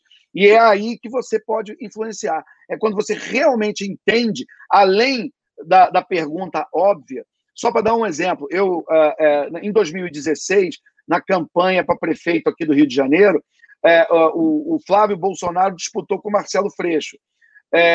e eu acompanhei as pesquisas todas, todo mundo sabe, eu, eu fiz a campanha do Flávio Bolsonaro, então é, é, eu tive, pelo meu trabalho, que acompanhar isso muito de perto.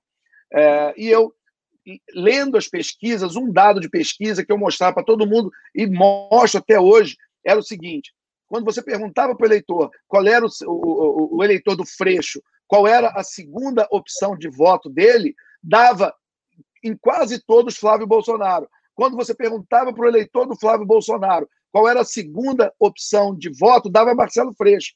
Entendeu? Hum. Então, é, é, é, eu tenho esses dados, posso te mandar. E, e, aí, eu, e aí eu sempre brincava com as pessoas dizendo, cara, quem tem ideologia somos nós. A lógica do eleitor é outra. O, o eleitor, por exemplo, nesse caso específico, via tanto o Flávio quanto o Freixo como fora do sistema. Entendeu? Então, se o meu fora do sistema não vai, vai o outro. Mas é o, você tinha uma, uma, uma coincidência de simpatia do mesmo eleitor pelo Flávio Bolsonaro e pelo Marcelo Freixo que as caixinhas tradicionais de esquerda e direita não explicam. E você só vai entender conversando com as pessoas, ouvindo, entendendo, entendendo o que, que efetivamente motiva o voto do brasileiro. Então é para isso que a gente está aqui. Obrigado mais uma vez. Uma honra, um grande prazer estar com vocês. E toda vez que chamar, estou aí. Grande abraço. Muito obrigado, Ale. Eu vou fazer, não vou nem eu fazer o encerramento aqui, que eu estou operando aqui junto com os computadores, junto com a nossa equipe. Primeiro agradecer a equipe do MBL, vou fazer, deixar o professor fazer, porque normalmente penterei ele para fazer a live, é, e ele vem tendo esse papel hoje de juntar, chamar gente de várias linhas diferentes, então uh, professor fazer aqui o arremate, que vai ser muito mais qualificado que eu. Eu só agradeço demais todos. Agradeço o Ale ter participado, o Júnior Bozella, o azar que o Júnior deu. Não, quando conseguiu falar, deu pau. Tava um áudio horrível, tava ruim de ouvir. Agora que ele falou, bom, agora vai ter tempo dele falar, só mudo. Mas assim, já, Júnior, é, ficou um recado para você. Você está convidado para vir no MBL News essa semana pra gente conversar. Já vou te colocar no MBL News. Você se encaixando no tempo, vem você com o aí. É, Paula, muito obrigado. Puta, obrigado pro Joel, Marlos, pro Paulo Cruz, Paulo, pro Sérgio Leitão, pro Vinícius Poit, para todo mundo. Talvez tenha esquecido de alguém. E João, que, que você tira aqui desse bate-papo maravilhoso? O público está amando, palminhas aí e tal. É, faça o seu arremate. Uh, Renan, inicialmente agradecer a iniciativa de vocês. Eu acho que nós precisamos dessas iniciativas hoje no Brasil, como o ar que por vezes não respiramos. Dizer a alegria de conversar com todos, agradecer a Paulo Rosias e a Alexandre Borges por esse diálogo tão animado aqui no final. E eu vou concluir, para estar à altura da ética do diálogo, eu vou concluir com palavras que não são minhas. Isso me ocorreu agora. Este ano, 2020, é o centenário de nascimento da Clarice Lispector e do João Cabral de Melo Neto. E no momento em que a cultura é tão maltratada neste país, vamos terminar fazendo uma homenagem à literatura. Eu vou ler para vocês um poema do João Cabral de Melo Neto. Me ocorreu agora escutando a Paula, a Paula Rosias e o Alexandre Borges. Eu creio que é um poema que é perfeito para isso que estamos tentando fazer. O poema se chama a Paula Tecendo Amanhã. poesia mesmo. Paula, Tecendo Amanhã. Um galo sozinho não tece uma manhã. Ele precisará sempre de outros galos, de um que apanhe esse grito que ele e o lance a outro, de um outro galo que apanhe o grito que um galo antes e o lance a outro, e de outros galos que com muitos outros galos se cruzem os fios de sol de seus gritos de galo para que amanhã, desde uma teia tênue, se vá tecendo entre todos os galos. E se encorpando em teia entre todos, se erguendo tenda onde entrem todos, se entretendendo para todos no todo amanhã, que plana livre de armação, amanhã, todo de um tecido tão aéreo, que tecido se eleva por si, luz, balão. Unidos em 2020 para divergir em 2022. Maravilha! Sensacional! Maravilhoso, professor João. Agradeço demais a todo o público que está aqui, agradeço demais a todos. É isso, galera. Valeu, muito obrigado pela oportunidade. Maravilhoso. Um abraço. Um abraço.